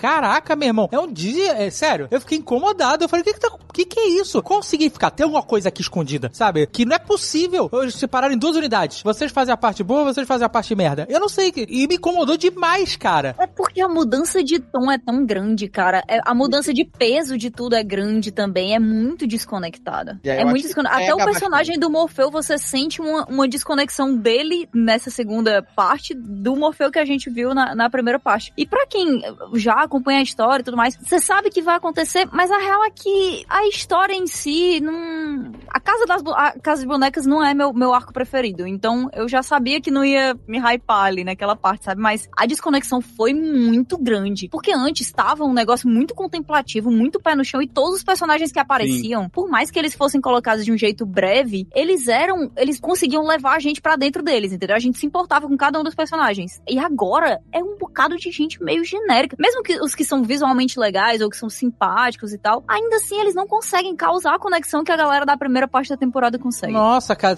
a única conexão que eu tenho é ódio. O host no final chega e fala assim: Quer saber? Eu vou vender essa casa e vou mudar pra Nova York. Aí a gêmea gótica fala assim: Ah, a gente compra a casa. Aí eu falei: Foda-se, eu não me interesso por isso. Enfia no cu essa casa, seus merdas chatos do caralho. Porra, que. Whatever! Não, não leva a nada, que papo furado, sabe? Meu Deus do céu. Menos o É, eu Stephen acho Fry. que, eu acho que é, não, ele é. Eu acho que esse, esse arco realmente ele foi muito longo, né, comparado aos outros. E essa história do Vortex, ela surge do nada, assim, tipo, ó, agora temos um- uma nova parada aqui que eu ficava tentando conectar. Não, peraí, o Vortex surgiu porque era a Unity que ficou dormindo quando eu tava, sabe, quando, quando o Sandman tava capturado. Aí teve um momento que eu achei terrível e que passou passou como se não fosse nada. Ela fala assim: Ah, eu engravidei enquanto estava em coma dormindo. Eu falei, caralho, que porra absurda! exato, exato, eu também. Eu falei, só que foi. Não, um peraí, detalhe tão- rapidão, mas já, já dormir uma parte da população já é uma parada absurda. Não, sim, mas o fato dela engra- engravidar, no meu entendimento, é que ela foi abusada, ela foi estuprada. Ela Sim, foi, é, lógico, nos é. quadrinhos foi. É, não, não, mas foi, mas foi mesmo, né? E eu fiquei, caraca, e ficou por isso mesmo? Ah, eu, eu acordei dormindo, que ótimo, vou procurar o Jed. Caralho, peraí, um minuto E só. Não, e não é pra você pensar isso, porque aqui eles, eles estabelecem que tem uma gravidez que surge dentro dos sonhos e como não é explicado o que aconteceu com a Unity, você supõe que só Não, aconteceu. é, é explicado, não é explicado? Com a Unity não fala que ela foi Na estuprada, série, não. não. Na série, não. Na série, na- parece, pra mim, ficou meio claro que Não, foi... porque tu supôs. porque tu Desejo, né? supôs. É a desejo, é a desejo. Sim, é, a mas desejo. não... É desejo. Mas no final, que fala dos olhos, né? Os olhos dourados, né? É, Mas isso é o que a Unity vê dentro do mundo dos sonhos. Mas enquanto ela tava no mundo real, que ela tava dormindo durante todos aqueles anos do aprisionamento do Morfeu, ela foi estuprada, ela ficou grávida, ela concebeu a criança e tudo isso aconteceu enquanto ela dormia. Só que Sim. dentro da cabeça dela, enquanto ela sonhava, essa mesma coisa dela ter um bebê aconteceu, né? Aham. Só que ela lembra que ela conheceu esse cara dos olhos dourados e aí é que você liga aquilo ali ao, ao, ao desejo. Então, Mas no mundo real não era No desejo. mundo real não é. No, no quadrinho deixa claro que não. Na série não deixa claro. Na série pode ser, sei lá, pode ser que não seja. E pode ser É. que eles estejam adaptando também, né? É, pode ser que É, esteja até adaptando. pelo fato da outra ter engravidado no sonho. No sonho, sim. sim. Não no mundo real. Então eh, você mas- coloca que é possível essa concepção né, do nada aí. É, na Imaculada. Mística. pô, vocês estão me deixando muito confuso, que pra mim tava muito claro. É gravidez quântica. Aquele rolê da casa, do marido fantasma um sonho. Quando ele evaporou o marido, eu fiquei felizaço. Não, porque, rapidão, rapidão, rapidão. Eu falei, evapora a esposa também, evapora. Eles falam, eles, é, eles falam que a, a, a. Walker, Rose Walker. ela é da família. Sim. Então é porque ela é neta do, de Não, ela, é, desejo. bi- ela é bisneta, não é? De Então, desejo. ela teve um filho. Ela, sim, eles falam isso. Sim, Que ela, tem é sangue de, de perpétuo. De perpétuo. Ela tem Então, sangue de perpétuo. Por E causa, aí, o que, que não foi do explicado eu não, não tô entendendo? Eu tô confuso. O como a Unity concebeu Na vida real. na vida real. Se foi através do sonho, Porque ou ela era o foi Vortex. realmente estuprada. Sim, sim. Aí- Ela era o Vortex. Era e o aí, só É, que então ela tava ficou- em coma. E aí o- ficou, o, ficou o subentendido na pro- série. Passou pra neta. Tanto que ela não conheceu a neta dela, entendeu? O Vortex pula uma geração, é isso? Não, não, não. Passou da, da- dela pra mãe, da mãe pra ela, não sei. Agora, isso não é explicado. Não, é, É, porque, pulou um é monte porque de geração porque sim. Ou não pulou. Não, mas ela fala que ela era, é, porque a- o Vortex aparece de vez em nunca. Aí a, a Unity era a- a- a- o Vortex, a Vortex. Porque ela disse que era, porque ninguém tem certeza disso também, né? Não, não, vai pra ela porque ela era a última da linhagem quando o Sandman acorda. É, Porque e ele tá preso, né? Depois que ele Ai, volta. olha aí. Depois que ele se solta, quando ele se solta. Vocês Por esquecem que ela sempre que ele se tava solta. preso, é isso. É porque isso aí também foi adaptado, né? Ele ficou preso mais tempo do que nos quadrinhos também, né? Ah, Nos ficou quadrinhos- porque senão não ia bater com a data de Com hoje, a né? data- É, Isso, exato. isso. Vai ter que ser um filme de 2021, época. né? Foi Nossa, mais de gente. 100 anos. Foi mais de 100 anos. Então eles tiveram que adaptar bastante coisa nisso, né? Até a longevidade de todo mundo, eles tiveram que mexer e dar as desculpas das joias, terem aumentado em muito a longevidade. Caraca, a velhota dormiu 100 anos. Sim. Sim. A pessoa que dorme 100 anos, ela volta completamente detonada, ela tava ótima. Não, eu acho que você acorda cansado, né? Porque quando você dorme mais de 8 horas, você acorda destruído, 100 anos, você deve acordar. Eu vou contar com a Catiuxa que eu durmo até as costas doer. Aí, ó, tô dizendo, aí tu acorda como? Mal? É, acordo Exato. malzinho. Então, o que acontece? I'm the king of dreams, ruler of the nightmare realm. Esse arco acabou, assim? Esse da Casa de Boneca? Não, não é possível que a gente veja essa Rose de novo, pelo amor de Deus. Vai ter coisa, vai ter coisa aí, pô. É que não pode falar porque pode spoiler, mas tipo, Não, mas tem por quê? pontas Porque- abertas. Não, tem o bebê, o bebê é do Sandman, né? O, bebê- o Sandman fala, esse bebê aproveita porque é meu. Sim, ele sim. vai voltar aí. Sim. Vai voltar isso aí. E como a gente falou, ficou mais leve na série, porque nos quadrinhos existe uma coisa muito mais pesada. O Sandman, ele é muito mais. Não sei se canastrão é a palavra frio. É, talvez? frio. Não é canastrão, ele é impessoal e, e desconectado da humanidade, gente. Ele demora mais pra se conectar. No momento que ele chega e fala assim, que porra é essa? Vocês estão transando no sonho, fantasma com sonho. Os caras meteram uma suruba. Um... É, balbúrdia do caralho, que teu, aí não pode, acabou. Acabou esse rolê, tu volta pro lugar de fantasma, aí o cara não quero, a mulher não vai, aí ele vai sim, aí transforma o cara numa camerinha na frente da mulher. É uma parada bizarra, né, cara? Parece Indiana Jones na, na Arca da Aliança, né? É, mas com o detalhe que ele já tava morto, né? É, mas aí ele morre de novo na frente da mulher. E, e eu sempre tá, ele tem esses lapsos de crueldade, né, assim. Agora eu vou fazer esse fantasma virar um esqueletinho na frente dessa mulher aí, toma. Aí, ele podia ter feito a mulher também, né, já mata a mulher, e diz, olha, você é péssima atriz. Pá, mata também, sabe? mas não, deixou a mulher viver, porque é um, é um perpétuo cruel, que quer que a gente sofra com essa péssima atriz. Não, pera aí, Dave. Quem sabe nesse tempo aí, ela não vai tirar outra carteirinha de atriz, fazer uns cursos e volta melhor. Não dá, não dá, não dá. a, a menina que faz a Rose Walker ainda tem um tempo de, de, de aprender alguma coisa, ela é nova, mas essa aí já, já foi. Essa aí não tem, não, não volta mais. Eu fico feliz que hoje não tive que ser eu a pessoa que fala mal de atuação de criança, né? Mas o garoto que faz o irmão da Rose, o Jed, é ótimo, super expressivo. Ele manda bem. Ele é muito bom, cara. Ele é um contraste. Ele é um dos únicos personagens que você curte muito dessa segunda parte. Eu queria ver um road movie do Corinthians com ele, sabe? Os dois de carro chupando sorvete pela América, sabe? Isso é outra coisa, porque nos quadrinhos o Corinthians sequestra o moleque e leva ele no porta-mala. Não tem Caraca. esse lance todo, eu vou chupar um sorvete aqui, vou te levar. É legal, mas volta naquilo que o Casagal tava falando de não ter tanto terror, tá ligado? Na parada. É meia colher de Todd num copo cheio de leite, sabe? É muito diluído o terror. Mas eles transferiram essa parada lá pro pai adotivo lá, né? Que ele bota ele no porta-mal, literalmente, né? Pra levar É verdade, né? Ele pode. Quando vai levar ele de volta. Eles Mas ele trans- sofria também os abusos no quadrinho lá dos. Do, do, do É, Corinthians. aquela cena do rato, aquilo tudo tem nos quadrinhos. É bem. A cena do garoto sofrendo nos quadrinhos é bem mais pesada. Tem coisas bem mais pesadas. Ele acordando ali no meio da noite, indo, tipo, fazer as necessidades no cantinho Ai, daquele cara, é muito porão. tenso. É muito tenso, é horrível. O cheiro, é a descrição disso tudo. É bem pesado, é bem nos fiquei, fiquei feliz que eles deram uma Suavizada. diminuída nisso aí. ah, Não precisava mesmo. Eu vou dizer, eu entendo a coisa de que o Corinthians, ah, ele não tá tão ruim e tudo mais. Mas eu acho que isso faz dele um, um vilão mais interessante do que se ele fosse só terrível, né? O tempo inteiro. Porque ah, ele tem mais desenvolvimento. Ele tem mais recursos. Eu achei legal ele ser esse cara sedutor, sabe? Ultra carismático. É, exato. Que muitos desses caras, eles são assim mesmo, né? Ele é transão, né, velho? Eu acho que seria interessante a gente ter o contraste desse cara que é,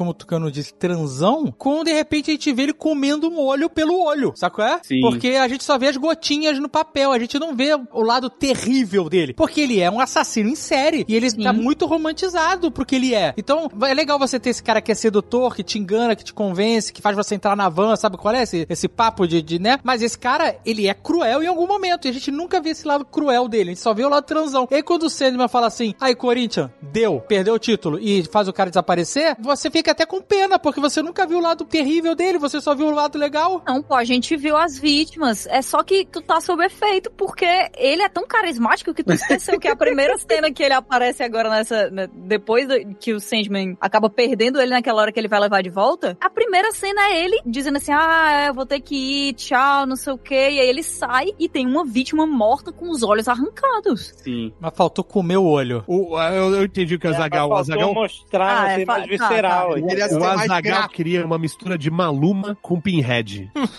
Ele queria que passasse o, o barulhinho do olho saindo. Não, eu queria ver ele com o olho assim, ó. Sabe qual é? Ele com, aquela- com os dentinhos da cavidade ocular comendo o olho. Clec. Sabe qual é? Sim. E es- escorrendo aquela lágrima de sangue, aquela geleca. Pra mostrar o lado pesado dele. Porque eu concordo, a gente viu as vítimas, mas era tudo muito limpo. Era só um buraquinho no lugar onde era o olho, uma lágrima de, de sangue e acabou. Era, era, sabe? Esteticamente, não era pesado, né? Não era terrível. E o que ele faz é terrível. As pessoas que ele inspirou são terríveis. E ficou tudo uma palhaçada, sabe? Ah, é serial, é serial killer é serial. Estou aqui conversando, sabe? Então, com crachá, com codinome. Ficou só a parte divertida do negócio, sabe? A gente quase não vê a realidade disso tudo. Coisa que no episódio 5, você tem primeiro o round social, onde você vê todo mundo, né, vivendo lá as mentiras sociais pra tornar aquele ambiente possível, e depois você desvenda entenda isso e vê a realidade se você eliminar toda a cortina social que existe, né? E nesse episódio não tem. Você só vive essa fantasia. É, entendi. É,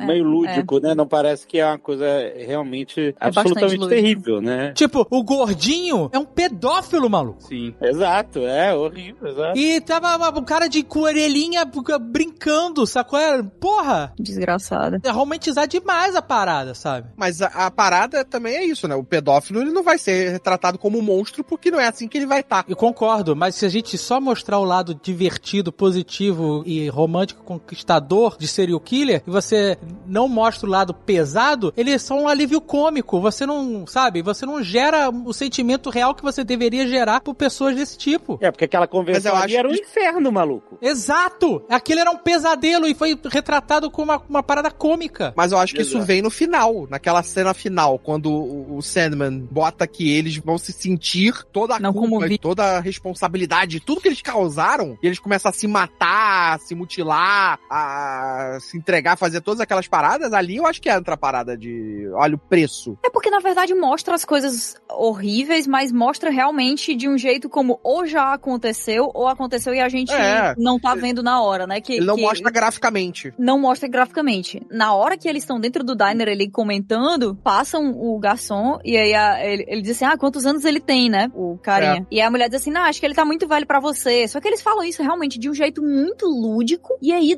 depois você vai entender o que, que tá acontecendo. Só que aí acontece aquele negócio dela ir lá dentro e voltar com os olhos do cara dentro de um guardanapo. Mas realmente, não mostra. Não mostra pra você entender, tipo assim, essas pessoas elas são completamente Perturbadas. não, completamente perturbadas, estragadas, as piores pessoas possíveis. E você vê elas fazendo aquilo ali e depois você vê elas. Ah, não, é aquilo ali, né, pô? A gente tem que achar a nova galera do keynote da, do nosso evento. Exato! Realmente ia ter uma, uma comparação muito mais forte, mas eu acho que isso faz parte dessa falha de conexão entre tons entre a primeira e a segunda parte da temporada. Porque se a primeira temporada não tivesse treinado a gente a, a colocar tanto, ironicamente, o pé no chão numa série sobre sonho, né? E a gente entender tanta seriedade daquilo ali, talvez a gente só ficasse, ah, isso aí, sabe? Pô, new Sendo que a- game, é o que Sim. acontece. E o interessante é que a primeira parte, a gente praticamente não tá na Terra em nenhum momento. A gente vive ela quase sempre dentro de algum mundo do sonho, ou no inferno, ou no sonhar, ou quando tá na Terra, ou tá enfrentando coisas infernais, ou tá Sim. na cabeça do John Dee criando um mundo que não é um mundo normal. E aí quando a gente vai pro mundo real, ele é mais lúdico. É. Não, mas os demônios são real? outros, né? E os demônios somos nós. É, só o do dinner lá, né, da lanchonete, ali é um mundo real, que a gente acompanha, e esse daí, né, da Casa das Bonecas, acredito. Eu lembro que tem bastante, assim. E o começo também, né, se for parar pra ver, quando o Sandman tá preso ainda ali com os É. rituais e tudo. É, mas que o peso do momento em que ele tá preso é muito maior do que nessa segunda parte. Você sente aquela galera daquela seita ali de um jeito muito mais sério. A fotografia é completamente diferente, o tom é completamente diferente. Bom, então a gente chega no conceito que faltou mais pesadelo, né, do que ficar só no, no foforinho ali dos sonhos ali, né. Pra mim, Acho que não é isso. Acho que é. só funcionou tão bem quanto a primeira parte. Não foi. É porque a primeira parte, cara, ela foi tão boa, tão boa, tão boa, que realmente dá pena do que vem depois dela, né? E acaba que foi muito desconectado. Existir É tipo- esse estranhamento, ele é inevitável. É, é diferente, pô. Você tá assistindo uma série em uma temporada só, porque não são temporadas diferentes pra ter essa mudança de tom. Sim. Não tem nenhuma divisão real. Não tem nenhum um letreiro que aparece no meio da tela dizendo assim, ó, mudou, tá? É tipo Poderoso Chefão 3. é um filme, né? Mas depois do 1 e do 2. É, tipo Highlander, 1 e 2. É. Ah, olha, olha. Cavar a própria cova. tu- O cara levanta acha que eu não vou cortar, tá brincando. Mas aquele final que Lúcifer fala, ah, vou então. Aquilo já tá puxando pro novo arco, né? Então. Sim. É que agora eu até recomendaria, não sei se vocês querem ficar só na série, mas é legal também ler, pra até ficar com um pouquinho da ansiedade mais já controlada, sabe, do que vem por aí, cara. É Uhum. legal. E Vocês repararam que no final, quando o Lúcifer tá lá naquela varanda, lá de asa aberta e tal, ali embaixo os demônios, a arquitetura daquela parada ali é a mesma arquitetura daquela praça central do Vaticano, né? Igual. Sério? Caraca. É, igualzinho. Ousado isso aí, hein? É ousado, né? Não? E- Faz sentido. É. I'm the king of dreams, ruler of the nightmare realm.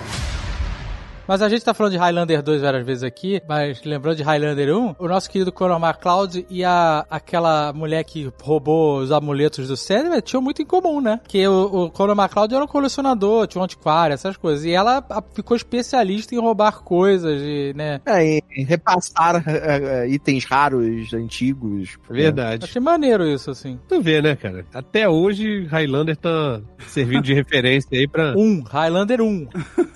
tá, tá vindo um novo aí, né? Vai fazer como? O quê? Não tá. Isso aí, estão falando que vai ser o diretor de. Cara, é, já tá escalado John- Henry Cavill. Não é possível. E o diretor de John Wick. Mas estão falando isso já há 20 Não, anos, sa- cara. Não, saiu notícia hoje falando Mas sobre. sai, faz 20 anos que sai notícia toda semana.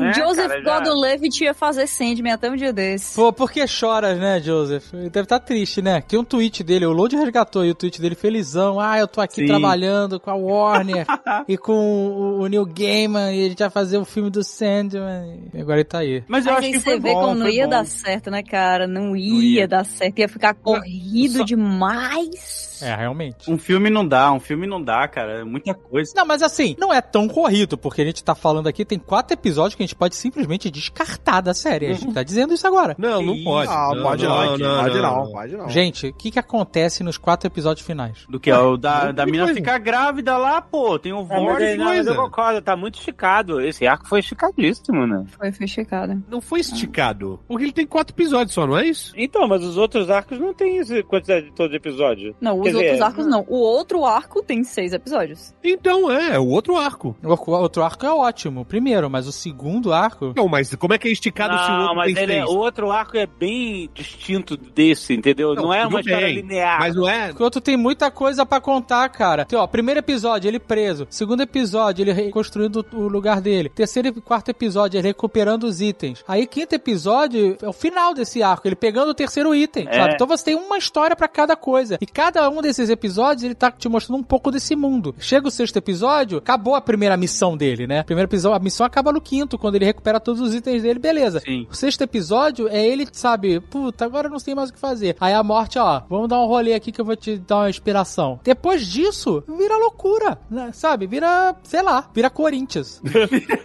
Eu acho que é porque é um arco que poucas pessoas gostam. Ele é mais fraquinho, assim. É, cara. eu não gosto Não, muito eu acho é, eu, eu acho que não acompanha a primeira parte, mas não, não achei tão ruim assim, não. Não, não é ruim, não. eu não é gostei, ruim, eu não. gostei. Não é ruim, não. Mas isso que o Alexandre falou é verdade. Ele tem uma estrutura narrativa diferente dos outros episódios, porque você Sim, não tem uma sensação de diferente, fechamento no final de cada um deles. É como se... E a história também, ela anda de um jeito que, ao mesmo tempo que é muito frenético e tem muito personagem novo, ela é mais lenta, sabe? E aí fica também, sabe o que? Eu acho que pode ser. Você no, nos primeiro arco, né, vamos dizer assim, você conhece Constantine, você conhece Lúcifer. Eu acho muito maneiro, inclusive, que ele chama Lúcifer de Estrela da Manhã, né? Eu acho muito foda. Uhum. Você conhece é, a morte e tal. E aí no segundo, você só tem, assim, umas pinceladas de desejo e desespero. Você não tem esses personagens pra valer, sabe? Ele só fica, sabe, dando uh, uns easter eggzinhos, sabe? Ele não vem de verdade. Só fica, ah, eu vou fazer, já tentei, vou tentar de novo. E acho que faltou esses perpétuos atuando mesmo. Eu entendi Não. que vai aparecer ainda, estão guardando, né? É, ele Vai vai. soltar é, tudo de uma vez só. Isso, até porque no segundo volume, eu acho que esse sentimento que a gente tem bastante é exatamente isso que o Zagal falou, mas o Corinthians, ele é o que muda muita coisa, porque ele realmente só aparece no arco da Casa das Bonecas, sabe? Tipo, ele não aparece no começo, que nem a gente vai acompanhando ele sendo esse fio do condutor. Ele só realmente tem uma grande importância lá. Então, às vezes, por ele ter feito essa adaptação, a gente se sentiu mais arrastado pra resolver o arco dele, porque ali resolveu, né? Eu acho que não é nem só isso não, Load. Eu acho que é porque existe uma desconexão na, na própria maneira história, como a gente. história funciona, que aquele personagem que é o Corinthians tenha pisado no mesmo mundo com a mesma seriedade e o mesmo peso dos primeiros episódios e esteja também presente no segundo arco, sabe? Sim. Esteja com sorvete casquinha.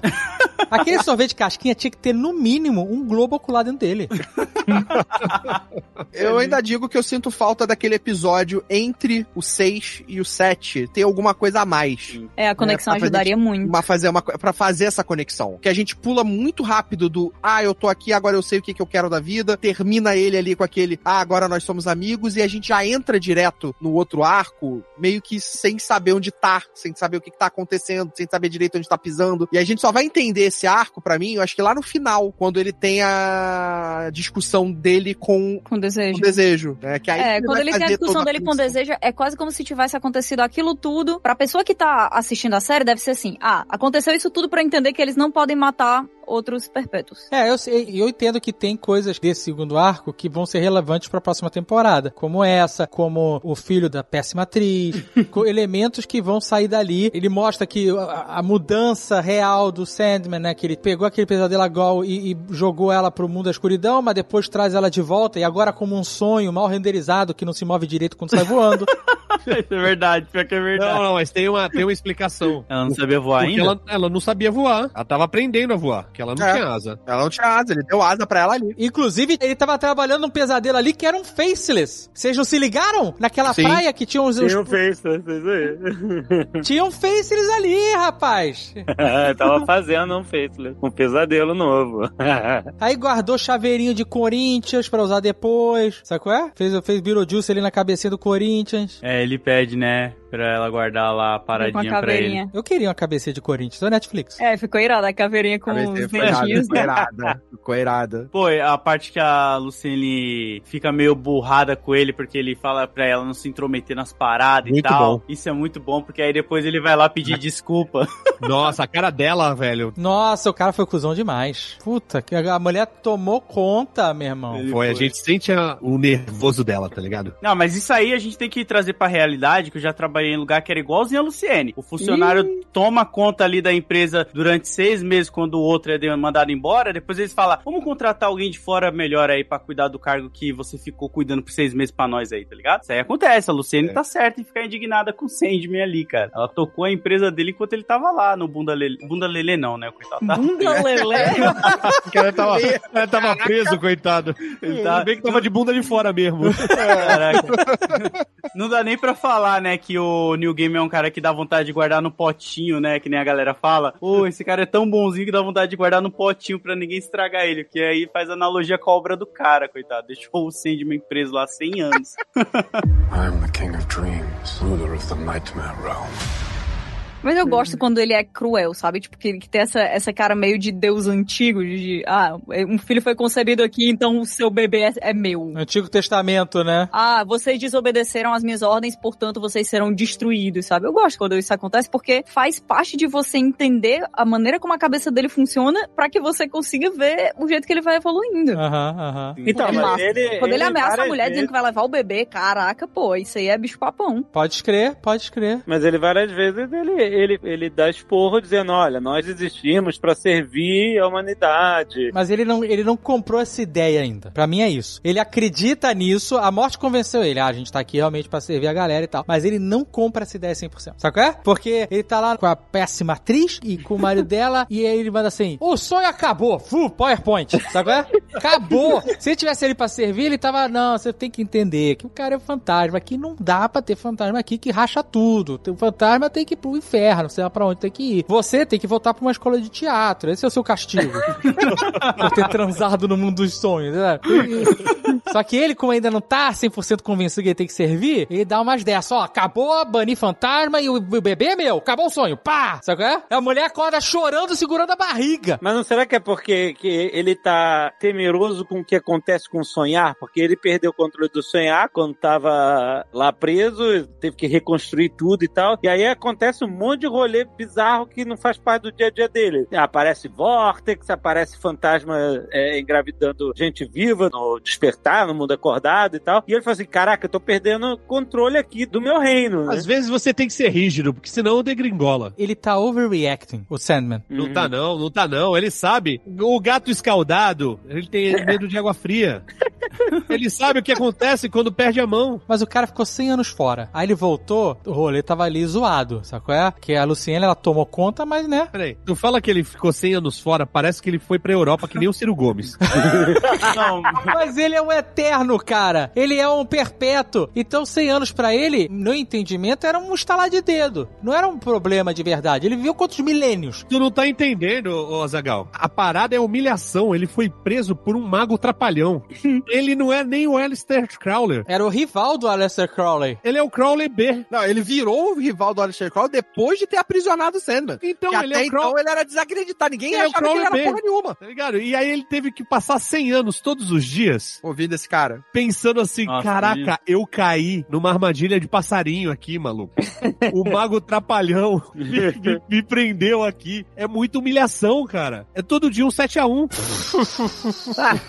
E aprendemos que perpétuos não cagam, né? Que isso? Eles não comem. Como é que ele, como Porque ele ele limpava a cela 100 dele anos lá, né? dentro de uma redoma de vidro e não virou Não, eu tô, eu tô fascinada um aonde, chiqueiro. aonde a cabeça do Azagal foi, assim, foi muito especial, sabe? É, bebem água, eles não fazem nada, né? Não, mas ele, o cara tava preso numa bola de vidro, né? Se cagasse, a gente teria visto. É isso, é. Foi rápido. né? Ah, não sei. É, vai que tinha um Podia ter uma ralo. abertura ali pra aquela água embaixo dele. É, lá. vai que tinha um ralo. Ele tava A cagando. gente, a gente Não, sabe pô, que tá, não né? vamos Falar, A não, não, não, Chega. não vamos chegar aí, pô. Eu, eu queria que a Netflix do Brasil tivesse colocado na dublagem um João Pestana, só pra gente adaptar pra nossa aqui, tá ligado? João Pestana, é sacanagem. Porque, pô, eles têm vários nomes, pô. O João Pestana é o brasileiro, não é? Pô, ia ser legal, cara. João Pestana? É da, é, é da É o nome, mitologia, é o nome em português. Não, mas na não vida conhece? real, tu já ouviu? Alguém já te ameaçou com João Pestana? Pô, não falam que a remela do olho é a areia dele? Tem esse Sim, mas não falam de João Pestana. Falam. Só, Ah, pra ué. mim, nunca, nu- eu nunca fui ameaçada com João Pestana. Esse, mas quem, ameaçam com quem? Com o Morpheus? Chega pra você e fala, Catiuxa, durma, senão Morpheus. Não, eu fui ameaçada com cão. Se ficar com, com o olho aberto aí, tu vai ver coisa que não queria ver. Aí eu fechava o olho bem rapidinho, falou. não pensa no diabo que ele aparece, né? O João Pestana, na verdade, é, é um personagem de Portugal, né? Português de Portugal. É, mitologia. É, também conhecido como brasileiro arcaico. Aí, ó. É. E o, o Pateta chamavam no, no desenho que tem o Pateta, ele era o João Pestana. Sim, sim, mas, mas não é uma coisa do dia a dia. É tipo uma tradução estranha que o pessoal coloca do jeito que de vez em quando aparece uma legenda de Portugal e a galera diz que o negócio legal é fixe, entendeu? É fish. No que fish? Fish, sei lá. Fish. É, fiz. Show. Beleza, entendeu? Mas não tá no meu dia a dia a pessoa dizer, ah, isso aqui é tão Mas aí a fish. gente entra na. Ah, mas toda malta momento fala no fish. seu dia a dia. Não é isso, Alexandre? Toda Não, diz fish. não tem, mas o cão, caraca, tu não sabe quantas vezes eu fui ameaçada com um demônio. Cara, Caraca, maluco. Esse episódio que eu queria ver. Esse episódio que eu queria ver no segundo arco. Aí, tá vendo? Porque eu falo que não é bom querer dormir sonhando aí, ó. Vai ficar com um cão aí. Morrer, Morrer dormindo. Morrer, dormindo. morrer dormindo, acabou, pô. Acabou, Você tá, você tá safe. Dormir sonhando, tá louco. Não, morrer dormindo não dá, cara. É muito ruim, cara. Ou, ou bom, né, cara? Você vai poder escolher ir pro mundo, ficar no mundo dos sonhos. Não pode, não pode que o Sam não deixa você transar no mundo do sonho. Fantasma não transa no mundo do sonho, não.